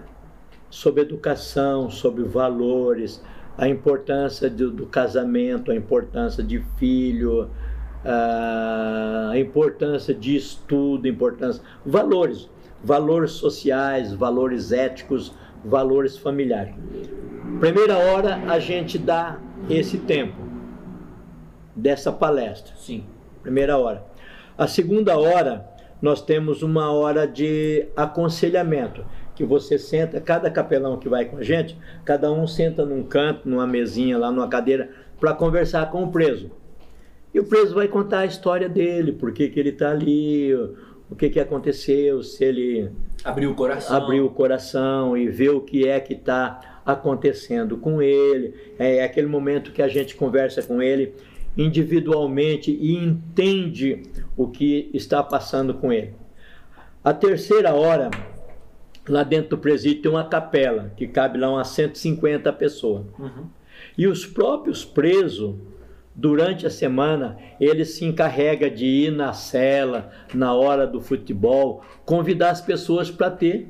Então tem terça-feira, estava lotado, 150 pessoas lá assistindo o culto, a pregação, Culto, alguém para ministrar o louvor e a gente orava e tinha aquele momento de oração, de libertação e os presos falam assim: oh, olha para minha esposa, olha para meu filho, olha isso, olha aquilo e coisa e tal. Isso é, é essa área da, da capelania é, prisional. prisional. Capelania familiar, projeto que nós estamos desenvolvendo paralelo com o Conselho Tutelar. Sim. De desenvolver, cuidar da família. As reclamações, as queixas que vão ao Conselho Tutelar é muito grande, família, Sim. conflito familiar. Então, o CORE, nós estamos montando, acertando também, estou convidando um, uns psicólogos e todos os nossos capelães vão ter aula de uma introdução de psicologia, como você introduzir este aconselhamento, como você ouvir as pessoas. Sim. Né? E um recadinho, nós vamos começar agora o nosso curso começa agora o mês que vem, dia, dia 5 de agosto. Por enquanto vai ser online, mas ele vai seguir as do, os dois viés. Nós vamos ter o curso online e assim que for liberado, nós teremos o culto presencial. Assim que for liberado. Curso, né? o, curso o curso, presencial. o curso presencial. Assim que for liberado hum. presencial e as pessoas que moram em Campinas quiserem frequentar a aula presencial, ela vai presencial. Aqueles que moram fora de Campinas, outro estado, outra cidade, eles vão continuar com a aula. E, e as inscrições? O link, o link, vai estar aqui na descrição do vídeo. As inscrições já estão abertas, as inscrições? As inscrições já estão abertas, já tem gente fazendo. Sim. Se você quiser se inscrever, o link vai estar na descrição ou no primeiro comentário fixado, beleza? Vai ser ótimo. Isso é ótimo. Ok. Isso, foi isso que o Core começou e está fazendo. E agora o Core está. Peraí, é, o Core, a palavra Core, ele é um abreviativo de quê? Nós procuramos no inglês, não tem a tradução Core. Né? Mas uma tradução de uma palavra em inglês do, do Core é resistência. Ah, sim. Eu pensei que era abreviatura de alguma coisa. Não. não. Nós, nós tentamos fazer a, a, as iniciais CORE, Conselho de Orientação e da Educacional Cristã. Mas não tem. Eu tenho até lá, na, no nosso próximo encontro, eu posso até trazer sim. uma abreviação da palavra CORE, que sim. nós traduzimos lá. Mas ela não é uma sigla. Sim, é bom saber. Tá? É resistência. É resistência. É coisa que resiste, é coisa que Sim. suporta. E você Só pensa. você que aguenta, faz um favor para mim. Põe aqui embaixo nos comentários hashtag Core. É. Beleza? É. Coloca assim, Core Resistência. Hashtag Core Resistência. Há planos de ter outros tipos de cursos além do capelania no Core? Então, a, a, existe, como vocês, vocês frequentam, nós criamos já há dois anos é, esse projeto do PAPM, né? Programa de Apoio a Pastores e Missionários. Sim. Há dois anos atrás, aí vocês se lembram disso, uhum. desencadeou uma onda de pastores se suicidando. Sim. Misericórdia, foi mesmo. E isso trouxe uma certa inquietação, né? E a pergunta era, e ainda é, por quê? Por quê? Será que um pastor, uma pastora, é, vão culminar a sua vida a um suicídio? Então, quando você for analisar isso, você percebe que a pessoa tem um histórico. Para nós aqui que somos pastores, a vida pastoral não é tão fácil como as pessoas pensam. É. A resposta que a gente tem que dar para a sociedade é, é, é muito grande. E às vezes, muitos pastores, eles estão com a sua mentalidade que eles têm que fazer a igreja crescer. Se a igreja não cresce, é porque ele não é abençoado é porque ele não está fazendo as coisas. E isso gera uma cobrança. Existem problemas, problemas que o pessoal da comunidade vem buscar uma orientação pastoral e o pastor não tem essa orientação. Um exemplo aqui, pegando. Ah, pode chegar um casal no seu gabinete, Sim. o casal estão se separando. Ah, pastor, nós vamos separar, nós vamos divorciar, cada um vai para o seu lado, não dá mais certo, a gente não entende, a gente está brigando, antes que aconteça alguma coisa pior, então cada um vai para o seu lado. A maioria dos pastores, eles fazem o quê? Querido, vamos orar. Vamos orar. Vamos pedir a Deus. Deus é poderoso para para mudar essa situação. De fato é. Uhum. Deus é poderoso. Mas existe uma coisa que eu tenho aprendido. Tem coisa que Deus faz e tem coisa que o homem tem que fazer. Sim. Deus nunca vai fazer aquilo que você tem que fazer. É você que tem que fazer. E eu cito, eu, eu me apego em dois textos bíblicos. Me apego nisso daí. Lá em 2 Reis, capítulo 6, conta a história de Eliseu que ele foi com aquela escola de profeta que ele tinha, estava crescendo demais e não tinha mais lugar. E ele percebeu que o lugar precisava ser ampliado, né? Uhum. E um dos discípulos lá de Eliseu teve a ideia, falou: ó, vamos lá no, no Jordão, nas margens do Rio Jordão, vamos cortar a madeira e vamos ampliar isso daqui. Aí ele chega para Eliseu e fala assim: o senhor serve, o senhor quer ir com a gente? Eliseu falou, ok, eu vou com vocês. Uma forma do pastor dar uma, um apoio para a iniciativa daquele grupo. Chegando lá, estava cortando madeira, coisa e tal. A Bíblia diz que o machado de um saiu do cabo.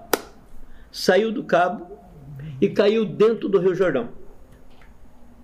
O que, que ele fez? Ele botou duas mãos na cabeça. E eu acho que ele fez isso. Ele pôs, ele pôs as duas mãos na cabeça e gritou: Ai, meu senhor, era emprestado.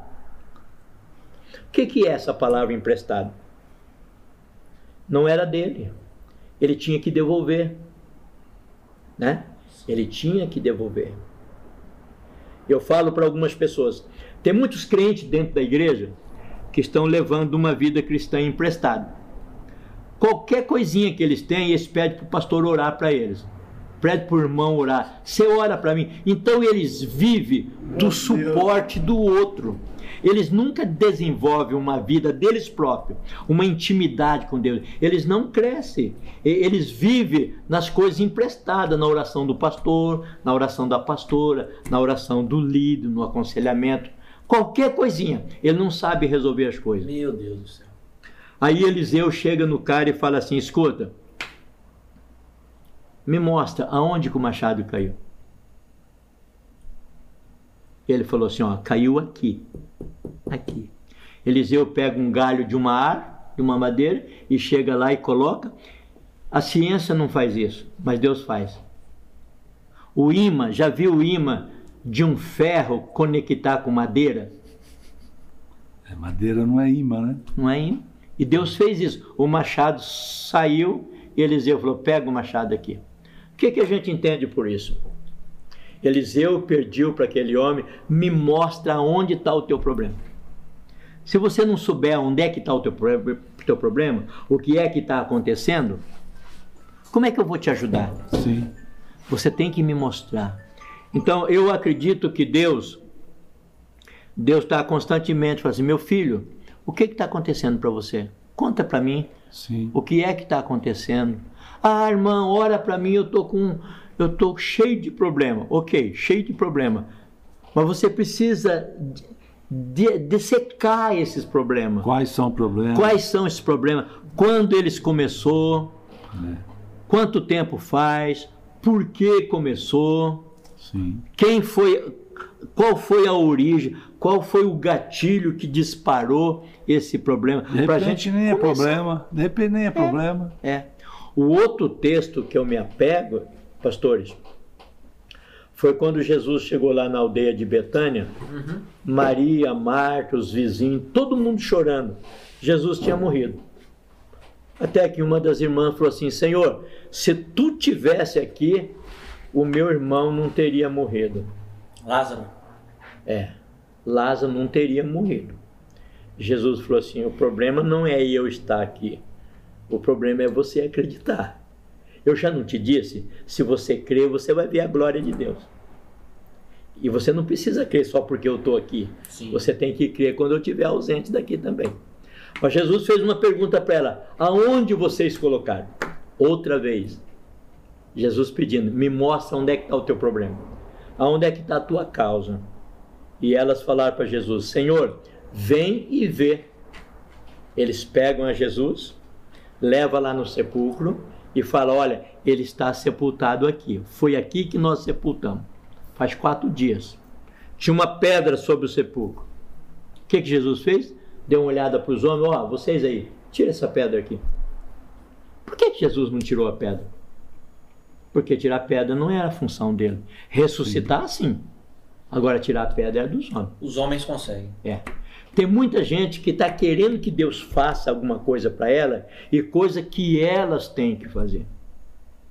Me mostra, me Sim. aponta o que é que está te afligindo. Sim. Então, eu volto naquilo lá. O casal chega na frente do pastor, no gabinete do pastor, e diz: Pastor, nós vamos separar, nós vamos divorciar, não dá mais. Ah, irmão, vamos orar aqui, Deus vai resolver. Isso é uma parte importante, orar.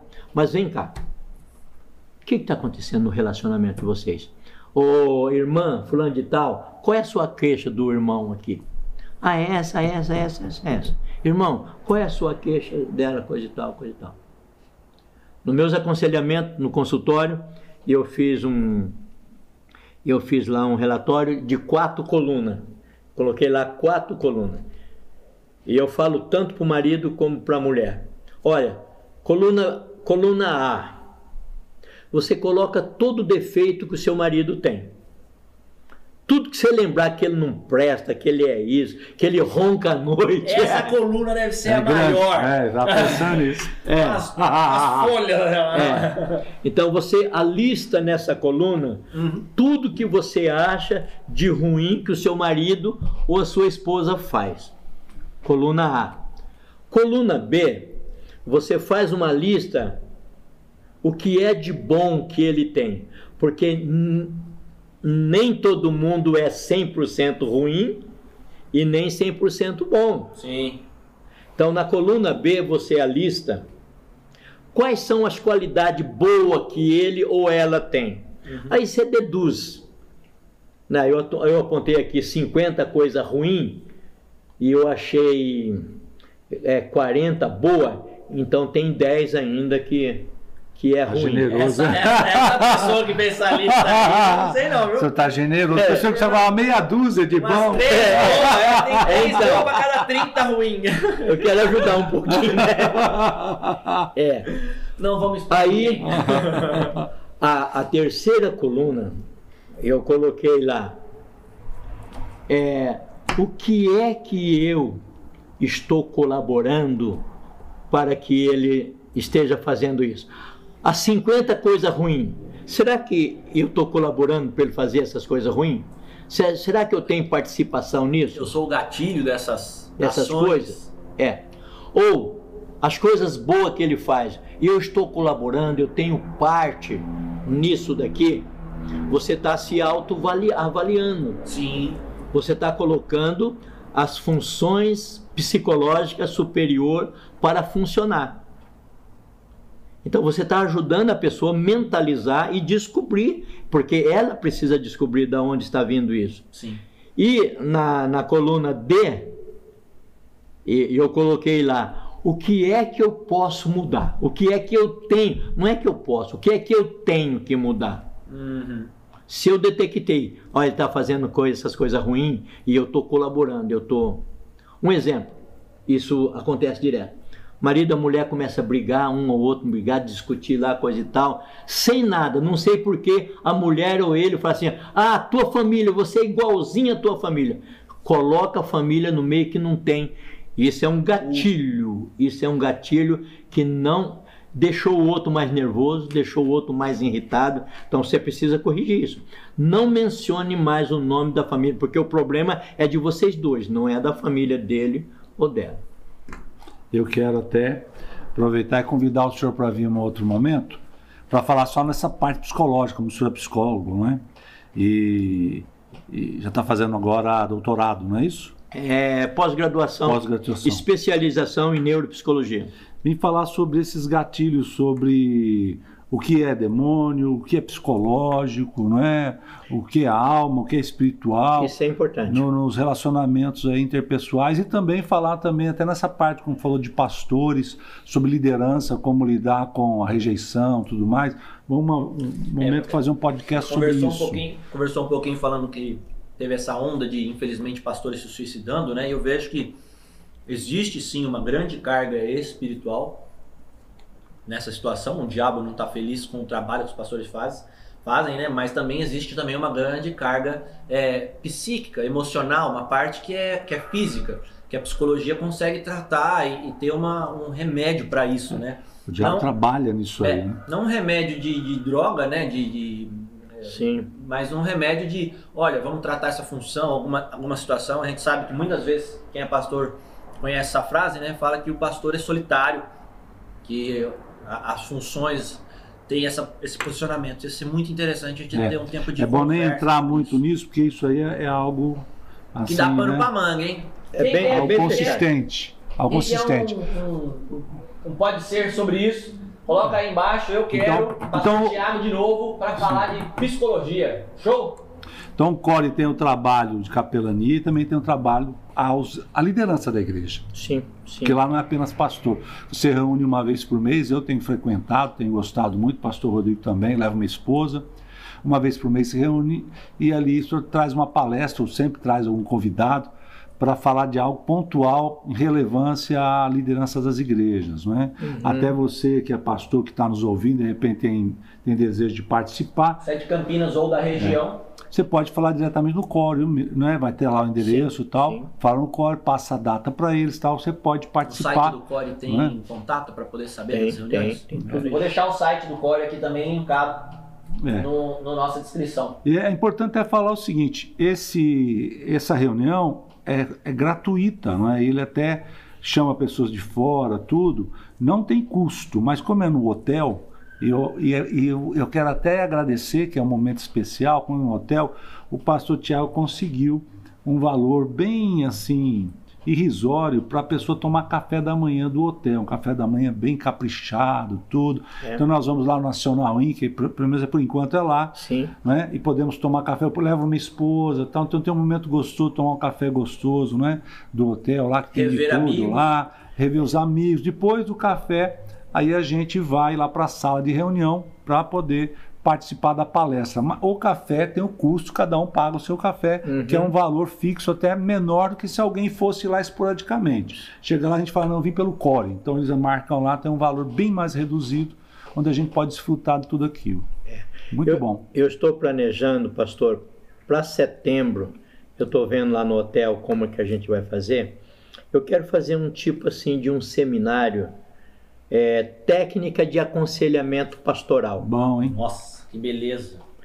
O Core vai dar certificado e eu só estou vendo se o hotel vai liberar a sala para gente. Show. É, eu não sei se eu faço durante o dia ou, ou à noite, a gente está vendo isso aí. Mas vai ser três noites Sim. de técnica de aconselhamento pastoral. Dá uma dica, dá uma direção para o pastor. Para ele começar a, Abrir a mentalidade Abrir. nesse, É, setor. aumentar né? essa habilidade, porque todos, todos acabam aconselhando. Às vezes aconselham de uma forma equivocada. É, uma das, eu vejo uma das coisas principais é não dizer você precisa fazer isso. A partir do momento que você fala faça isso, você está tomando a responsabilidade da vida da pessoa. Né? É, você tem é. que fazer com que ele descubra e ele identifique qual é o caminho melhor para ele. Né? a. Sim. Mas voltando para cá, senão a gente vai falar sobre isso, eu quero que o senhor venha só para falar sobre isso, né? Ah, e aí, o, o CORE teve um, tem um projeto já há muito tempo, que agora nós estamos envolvidos nisso, que é 31 dias de oração por Campinas, sempre no aniversário de Campinas. é, como veio isso? Quanto, quanto, tempo faz que o senhor está fazendo isso? É anual? Como que é? Me conta esse negócio aí. Tá. Veio do Core mesmo? Veio da é, igreja? É, do Core. Então, é, esse projeto é, de orar por Campinas, eu sei, eu sei que todos os pastores, todas as igrejas faz isso. Né? Não tem como você ser pastor de uma, uma de uma igreja numa cidade e você não orar por aquela Verdade. cidade. Sim. Isso é uma redoma falar isso, né? Mas há uns anos atrás, inclusive esse ano agora, nós estamos completando 17 anos. E há 17 anos atrás eu, eu senti isso também. É, o aniversário de Campinas é dia 14. Aliás, nós temos duas datas aí que entram em confronto, né? A, a data oficial do aniversário de Campinas é 14 de julho. Mas, mas, por questão religiosa, uma interferência da Igreja Católica, uhum. como dia 8 de dezembro é o dia da padroeira, não da data do aniversário, padroeira a da padroeira da cidade, Nossa Senhora da Conceição, dia 8 de dezembro. Eles têm essa segunda data de conectar, tirar do dia 14 de julho e jogar para o dia 8 de dezembro. Mas oficialmente, nos anais da prefeitura, é 14 de julho. Então, nessa, há, há esses anos atrás, eu sempre. É, eu, eu falei assim: Campinas é minha cidade. E eu quero morrer aqui nessa cidade eu quero ser enterrado aqui nessa cidade. De onde o senhor veio, pastorzão? Ah, eu tenho uma história muito grande, que eu nem sei de onde eu vim. Ah! ah, não, sinceramente, eu nasci na cidade de Montes Claro, em Minas. Montes Claro. Mas cedo, antes de um ano, eu me mudei para o Paraná. Então eu me considero mais paranaense do que mineiro né? Sim, sim. Eu sou de Maringá, norte do Paraná. Foi lá que eu me converti aos 22 anos de idade. Tive meu contato de fé lá. Depois mudei para Osasco, morei um tempo em Osasco e depois eu casei. É, eu casei em 1983 e eu mudei para Campinas. Então eu estou em Campinas desde 1983. 1983. Considero aqui a minha cidade. 36, 37 anos. 37 anos. Que maravilha. É, considero aqui a minha cidade. Sinceramente, eu eu peguei amor por essa cidade. Eu amo essa cidade. Todo mundo fala, eu quero ir embora de Campinas porque Campinas tem o custo de vida mais alto né? Eu gosto de Campinas, eu gosto dessa cidade. Começamos o trabalho aqui já há 28 anos que nós começamos o trabalho. E aí.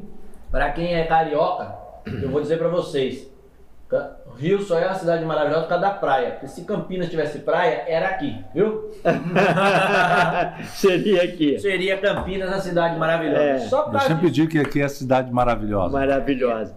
E aí, há 17 anos atrás, uhum. né, já fazendo o trabalho de capelania, você tendo contato com escola, com hospital, com presídio, tendo contato com as pessoas da. Ah, com o prefeito, com o político da cidade, você vê a demanda da cidade. E eu pensei, senti naquela época, né? Poxa vida, vamos, vamos separar o mês de julho, que seja um mês específico, para a gente estar incentivando as igrejas evangélicas para estar orando por essa cidade. Hum. Nós temos muitos problemas espirituais na cidade. Sim. A cidade tem um, um é, um fundo histórico envolvido com, com tantas coisas, né? Sim, sim. É, Campinas teve muitos, muitas mortes de, de escravos na época do café, os senhores, dono, né? Muitas pessoas morreram, muitas pessoas sofreram. Então a cidade tem uma, uma história de opressão e tem uma cidade de orgulho. Tem muita gente que fala que Campinas é uma cidade orgulhosa por ser uma, uma cidade universitária. Nós temos duas grandes universidades aqui em Campinas, Sim. né? Unicamp e, e a PUC. Temos dois times de futebol no nome, eles não estão na altura, mas são dois times de futebol que Históricos, tem, né? né, Históricos. histórico aqui, aqui Sim. nessa cidade. Então, eu senti na sabe, época. Para quem não sabe, Faustão veio dessa cidade também. Nós temos aí o, o nosso pai da aviação, Santos Dumont também era, era de Campinas. É. E nós temos os, os times de futebol, né? O Guarani e a Ponte Preta, que foram os fundadores. O, foi a, foi o, a Ponte Preta, né? Fundou o primeiro time de futebol do Brasil quando começou. Infelizmente, mesmo sendo o primeiro, não quero, não quero arranjar encrenca com vocês. Não tem título, não tem nada. É, Mas tá aí um E- pedacinho, né? E é, É. metrópole, né? E é uma metrópole. cidade do interior que não é uma capital e é considerada uma metrópole pelo tamanho e importância que tem, né? E assim, no, no cenário, tanto no cenário político como no cenário é, social, muita gente famosa é daqui, né? Carlos Gomes, né? O maior né, conservatório de música Sim, de Campineiro. Regina Duarte, sim. Campineira. Maitê Proença, Campinas. Zeca Camargo, de Campinas, tem uma Luciano do Vale, um dos maiores locutores esportivos que morreu há dois Sim, anos, sim. Campineiro. Então é uma cidade que ela tem um fundo histórico muito grande. Mas apesar de tudo isso, a Campinas tem, como qualquer outra cidade tem, uma necessidade de conhecer quem é Jesus Sim. Exatamente. quem é Jesus, né? E aí a gente começou há 17 anos atrás incentivar as igrejas, incentivar os pastores. Vamos separar o mês de julho como sendo um mês específico para a gente orar. E na época, a gente está repetindo até hoje ainda, como, como pensamos em alguns problemas da cidade. Você tem aí o calendário de oração, né, Sim. pastor? Sim. que das coisas que nós oramos. Então nós oramos pelo poder público da cidade, oramos pela questão de os moradores de rua da cidade, Sim. oramos pelas autoridades. Então, 17 anos orando por isso. Inclusive, deixa eu só fazer uma, uma puxada na, na sardinha, né? Dia 6 agora, e o senhor estava falando sobre isso, a gente falou um pouco sobre a questão dessa, da violência, né? A capelania é, familiar. E a gente teve um aumento muito grande durante a pandemia de violência doméstica, né? Sim. E no dia 6 foi a nossa igreja que teve, teve à frente da, do movimento de oração. Nós oramos especificamente sobre isso, pela contra a violência doméstica e contra a violência contra a mulher, né? Oramos para que seja extinto isso daí. E realmente é uma necessidade muito grande, né? Muitas vezes a gente fala, ah, capelania doméstica, é visita, visita no ar. Não, existe uma necessidade disso. Muitas vezes a- o trabalho acaba colocando as pessoas distante, agora está todo mundo em home office e houve muita agressão física de marido e esposa, houve pessoas, um- o número de divórcio aumentou por essa questão de estar muito junto no Próximo. mesmo lugar, a proximidade acabou eh, se perdendo a habilidade do relacionamento, né? E é Sim. importantíssimo a capelania para isso. E a gente esteve orando a esse favor, ainda vamos continuar orando esse mês até o final do mês, por outros favores que eu vejo que foi uma lista muito bem levantada e minuciosa. Não sei se desde a primeira vez estava desse jeito, mas da forma que está hoje, eu vejo que ela é bem assertiva e é bem abrangente Então- na quantidade de necessidades de foco de oração. Então, nesses 31 dias de oração, cada dia ali tem um motivo de oração. Sim, é? sim. Então, cada, alvo, né? cada dia tem aquele alvo, aquele motivo de oração. Aí foi colocado agora, então, em 2021, o senhor conseguiu igrejas para estar junto. para estar junto. Então, ah, anteriormente, o Core fazia o programa, fazia o cartaz e distribuía Sim, para as igrejas. Esse ano, alguns pastores deram a sugestão, né? Eu falou, Tiago, por que, que você não traz os pastores para que os pastores se faz parte do assunto?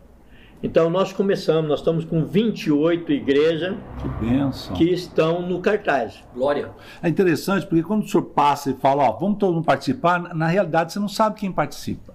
É, você não sabe. Agora nós podemos dizer, tem 28 igrejas unidas orando pelo mesmo propósito. Eu vejo que isso é uma força espiritual, uma bomba atômica no inferno, né? Muito grande. Porque a ação do diabo é o quê? Trazer facção, divisão entre os ministérios. Né? Eles, nós, como igreja, unidos no mesmo propósito, não tem diabo que segure, não. É. Né? É. É uma E benção. além dessas, pastores, além dessas 28 igrejas, nós temos mais umas seis ou sete que não deu tempo elas dar o nome para colocar o logotipo lá, Sim. mas elas disseram assim, pastor, conta com a nossa igreja. Nossa igreja é X, nós estamos em tal bairro, Sim. nós estamos dentro, já recebemos o programa aqui Show. e a gente está orando junto. Quanto mais, quantas Então, igrejas, mais uma. Tem, é, tem 28 com 6, 30, é, quatro. 34 igrejas. 34 igrejas. Olha Ano que benção. vem vai ter gente. é, Vai Que ter gente- Vai ser duas, três por dia. igrejas por dia. Três, é, nome duas, de três Jesus. igrejas por dia.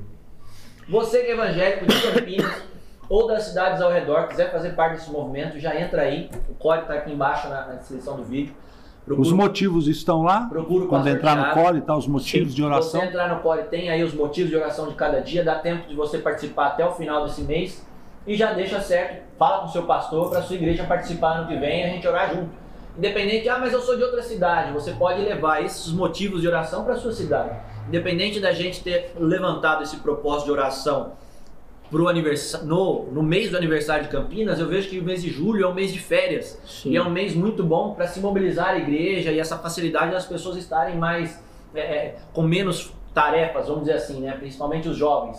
Você pode levantar esse tempo também de oração aí na sua cidade, conversa com a gente, a gente vai estar todos juntos nesse mesmo propósito para abalar não só o inimigo que tenta contra Campinas, mas de uma vez por todas acabar com esse principado que tenta contra o Brasil. E outra, pastor, essa semana, terça-feira, eu tive a oportunidade de ter um encontro com o nosso prefeito. Uau! né? Benção. com o prefeito Dr. Dário Saad. É, nós vamos ter o encerramento da campanha, Uhum. né? Nós vamos ter o encerramento é numa sexta-feira, mas o encerramento de fato é no sábado, dia 31. A gente não está fazendo culto no sábado para não atrapalhar a programação de algumas igrejas.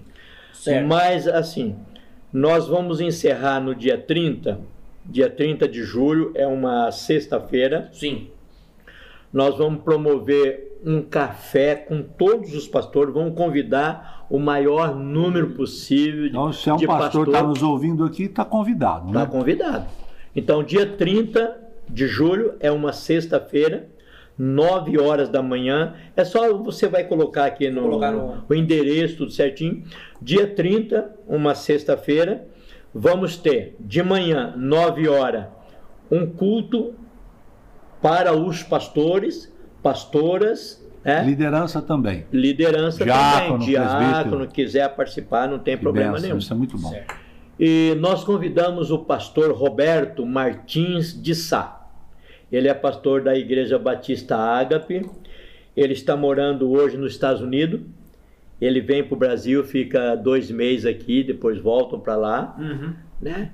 E à noite, à noite nós vamos ter um culto, como você disse, um cultaço. né? Ah, um culto top Mega Blaster! É, Sim, um mega abraço. é, nós vamos ter um culto à noite, Uhum. à noite. E para esse culto, nós convidamos o prefeito, Dr. Dário. Uau.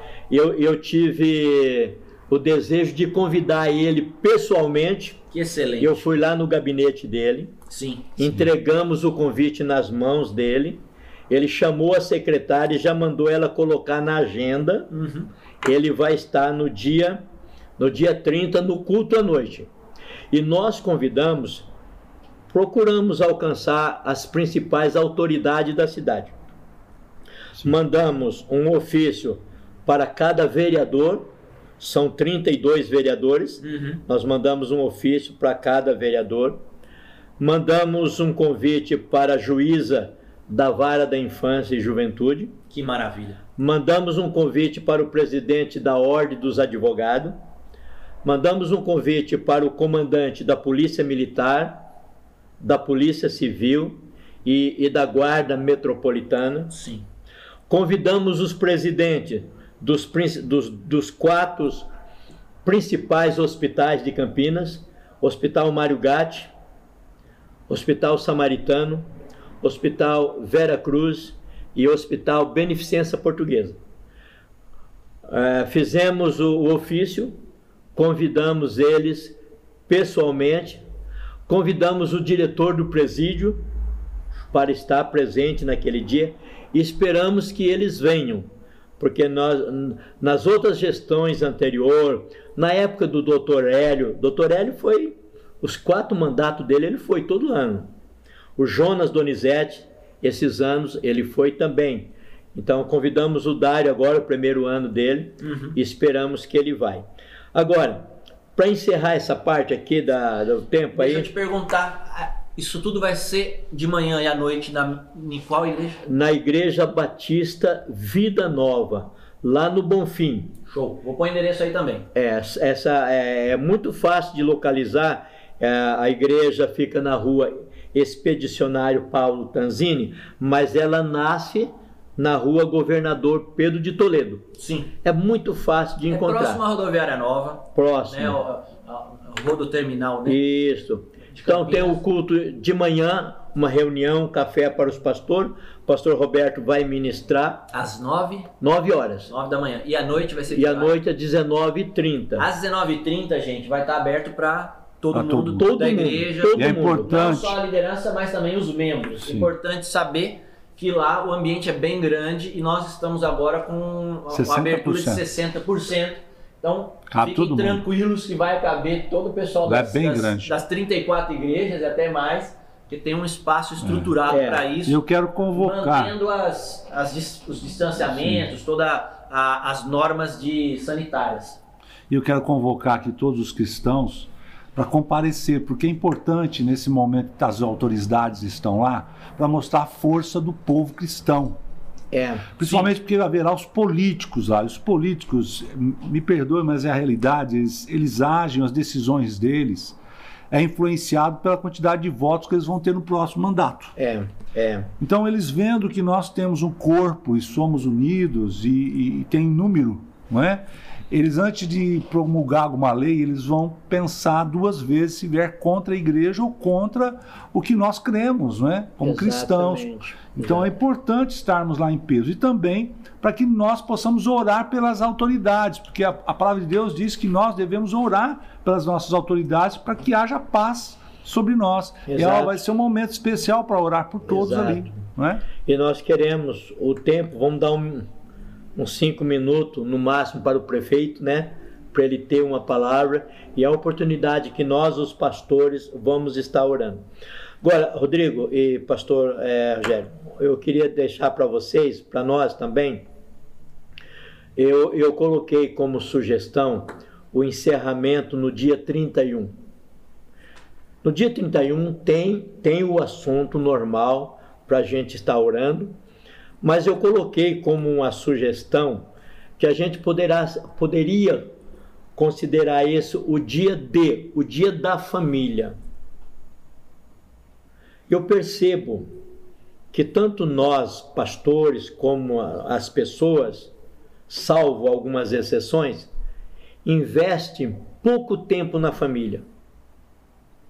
Então, eu dei uma sugestão para no dia 31, você, qualquer pessoa, qualquer pessoa, você pode desenvolver uma autoridade, uma atividade com a sua família.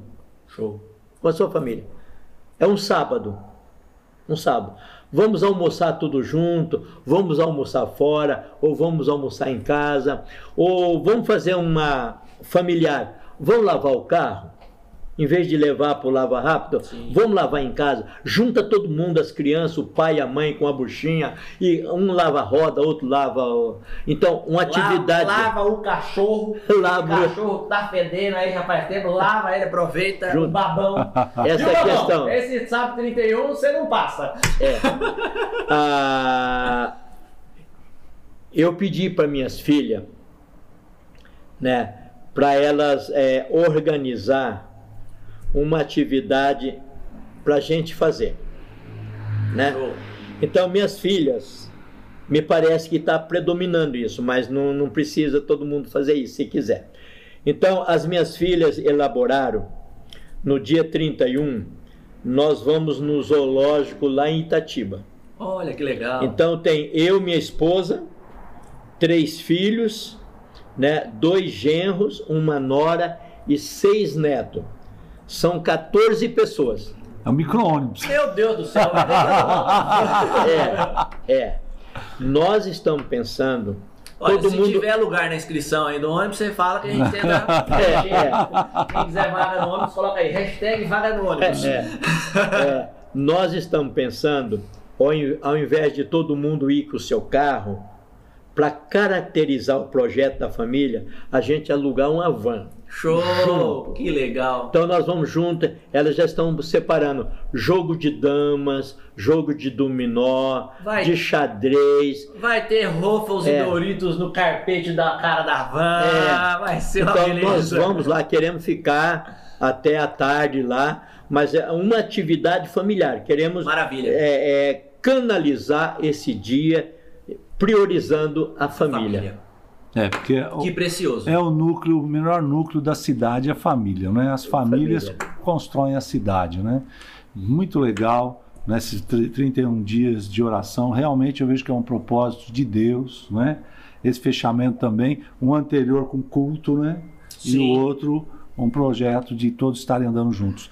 Espero que, espero que todos que estão nos ouvindo entrem nesse propósito É. conosco em oração. Às vezes nosso nome não precisa estar lá, o que precisa estar é a nossa oração Sim. né? E Deus com certeza vai se mover devido a essa intercessão que está acontecendo agora. E aí a gente quer, né, Aldeguer, o pessoal que está nos acompanhando, multiplicar essa live aí, Nossa, é, Jesus. entre em contato no seu, na sua rede social, convidando para esse culto, porque é, é Deus que vai ser glorificado. Nós não queremos Exatamente. nem aparecer nisso.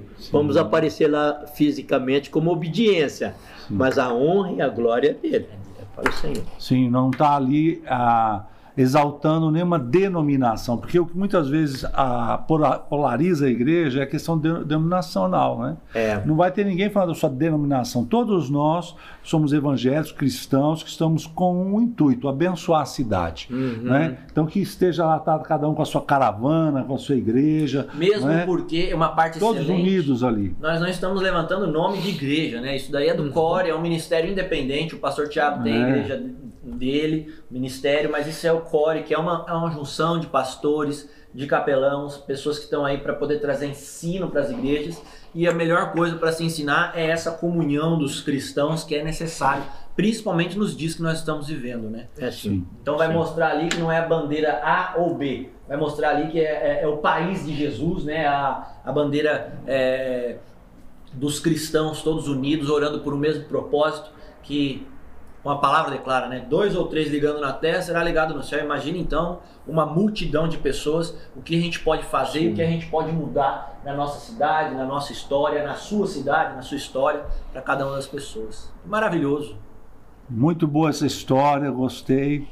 É? Isso aí é, É. edificante. E deixa eu, antes que estamos quase fechando, mas antes de fechar, eu queria perguntar: o senhor fez, isso é interessante, que já me falou, mas eu quero compartilhar, né? Que, que é, é um herói, de- um herói da fé mesmo, Uhum. você é um herói da fé, né? É, o senhor fez o curso de psicologia, não é? E é, me perdoa, né? Eu sei que o senhor é cocotinho, é jovem, né? Tudo mais, né? Vai passar uns cremes diferentes aí, depois me dá um toque dos cremes. Mas o senhor começou a fazer o curso de psicologia com quantos anos, mais ou menos? Então, pastor Rogério, esse eu respondo essa pergunta com muito prazer e com alegria. Eu falo para as pessoas que a idade está na cabeça, está no físico. né? mas não está na cabeça. Você não pode deixar a idade entrar na cabeça. O corpo, ele sente, né? Sim.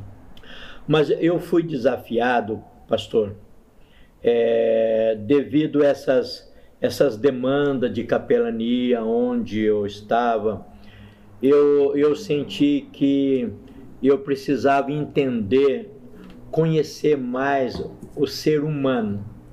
Porque você estuda o seminário, você tem uma matéria de aconselhamento pastoral, só que esse aconselhamento pastoral, na época que eu fiz, ou hoje, algumas faculdades, alguns seminários, eles estão introduzindo matérias mais psicológicas dentro. Estão evoluindo, né? Estão evoluindo.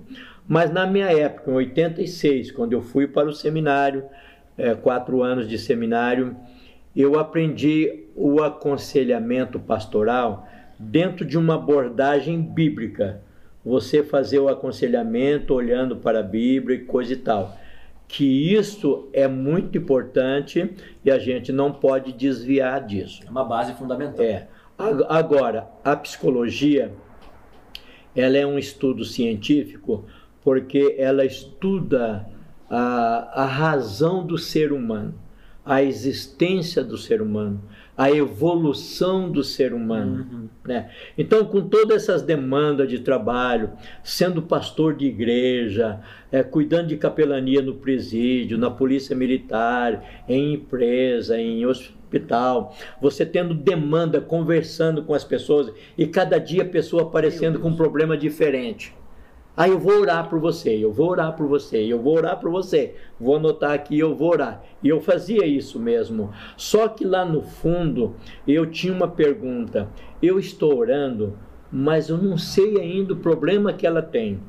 Eu não sei como resolver, como abordar. Como ajudá-lo, né? Como ajudar essas pessoas. Aí eu resolvi fazer psicologia. Respondendo sua pergunta, eu tenho 71 anos hoje. É, fiz em maio agora.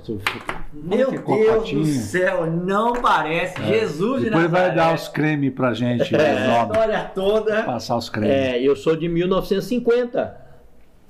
Meu Deus, pastorzão, parabéns. Eu fiz Sim. 71 anos agora em maio. Eu fui fazer psicologia, eu tinha 63 anos. Vai vendo. Isso é uma lição para nós. Por isso que eu quis fazer essa pergunta antes para motivar muitos aqui que talvez estão desistindo lá, não é? Com 60. E ele está é. começando a faculdade com 63. 63. Olha que benção. Eu conheço. Dá tempo, pastorzão. Dá, dá tempo, tempo, dá tempo também. Eu paro aqui e ele joga lá. Você Transferência. 24, 30 anos, hein? É, porque passou minha faculdade, passou não Passou nada. Vai estudar, vai fazer a faculdade. Pastor com 63 anos, estava aí e ele não parou, ele e fez. não parou. É. Tem, como é que ele continua na onde? É. Eu fiz cinco anos de faculdade, terminei com 68. Que lindo, hein? Que maravilha. Maravilhoso. Agora, uma coisa importante, eu faço questão de fazer isso. No dia da minha formatura, o auditório da, da faculdade da Unip, o auditório lá cabe mais de 600 pessoas. Sim. Estava lotado o auditório. Nós tínhamos mais ou menos umas 30 pessoas formando.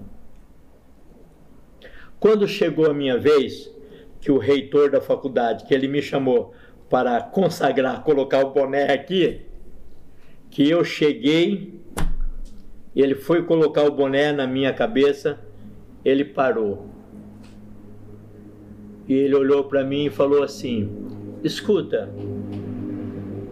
você é alguma pessoa famosa? Eu falei: Não, não sou famoso, não. Eu sou pastor.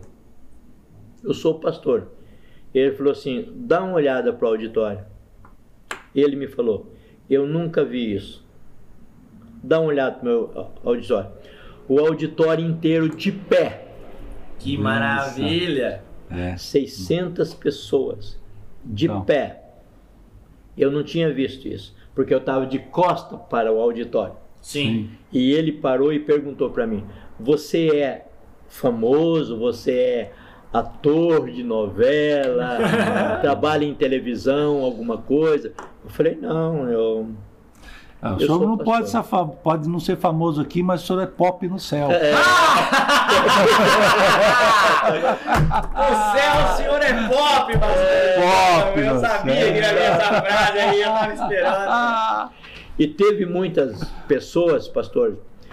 Isso é na vida no mas era geral. honrando o senhor, porque é, honra, o né? senhor está fazendo, o senhor É. fazer Um faculdade exemplo. com essa idade, não é qualquer um, não. É um Tem exemplo essa de exposição. vida. É. Foi uma, uma benção. E a, Eu- e a faculdade entrava às 8 da manhã e saía meio-dia, todos os dias, de segunda a sexta, Presencial. presencial. Além dos trabalhos, fazer estágio aqui, fazer estágio ali, TCC, apres- TCC, fazer trabalho, Meu tal, Deus tal, tal.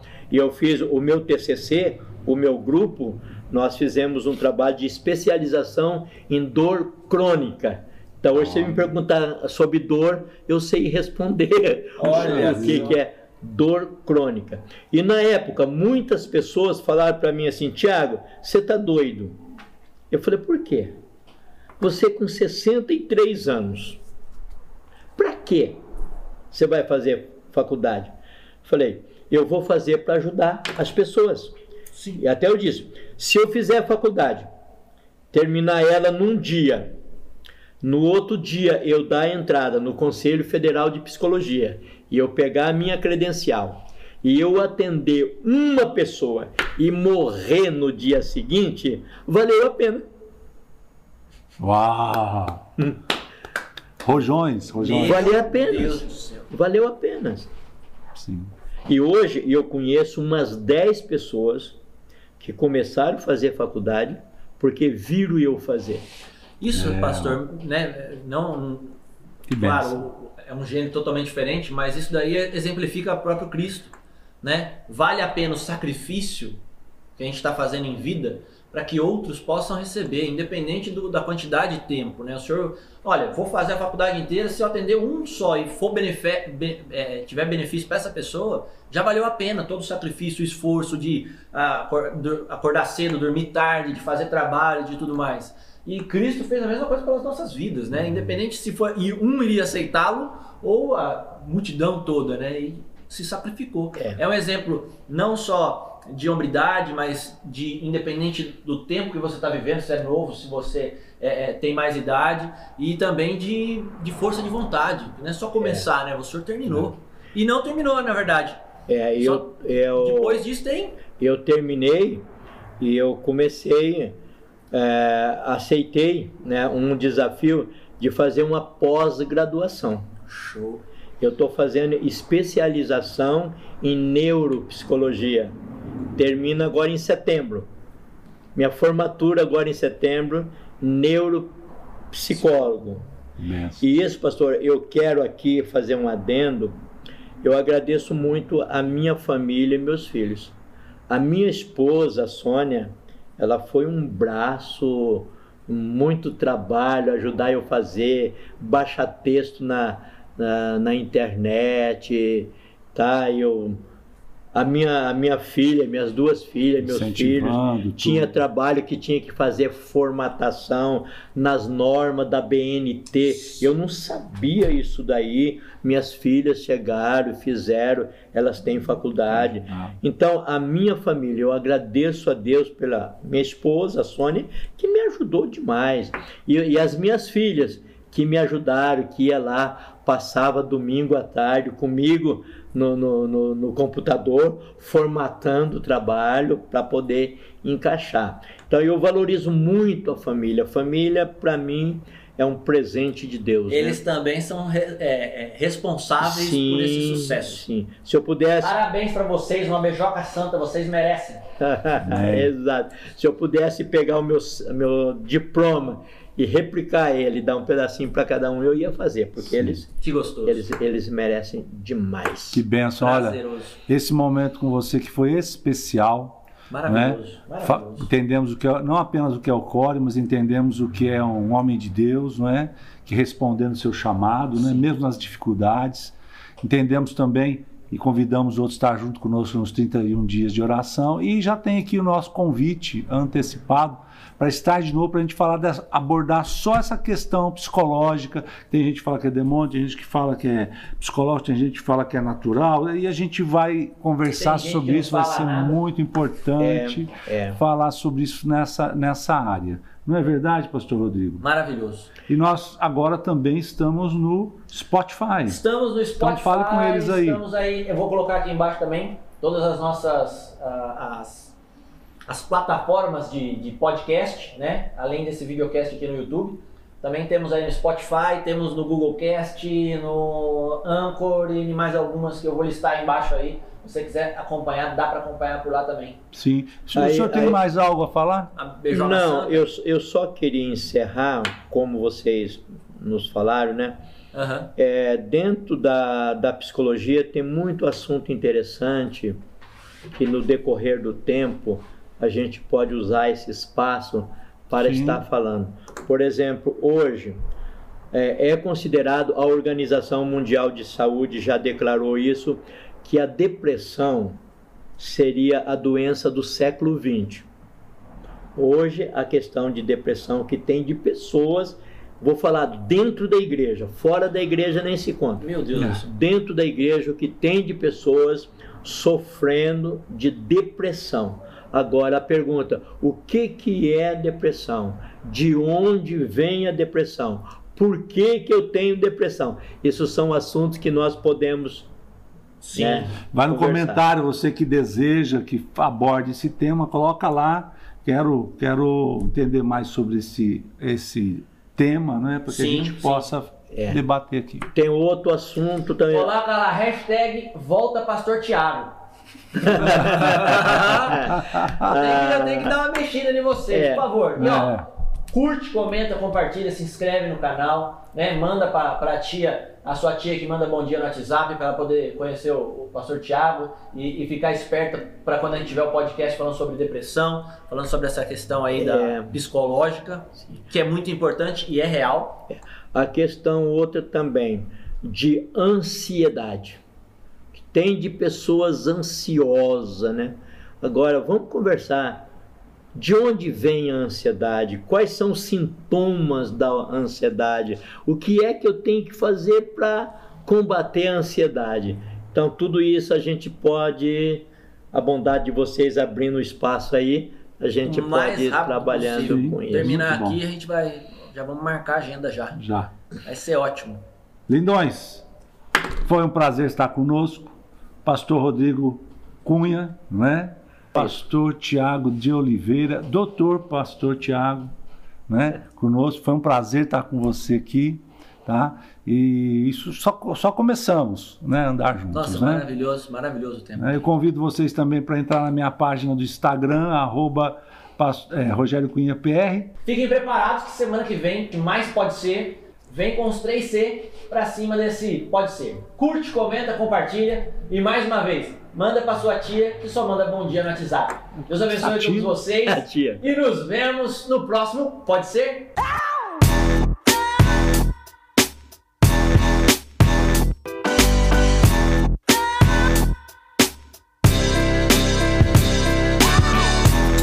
Essa história da. Dá um livro. Meu Deus, essa história do, do, do. Como chama lá, ó? O sequestro. Sequestro, cara. Sequestro relâmpago. Na ali. próxima. Na... E não foi relâmpago, demorou muito. Foi relâmpago, foi seis horas de sequestro, gente.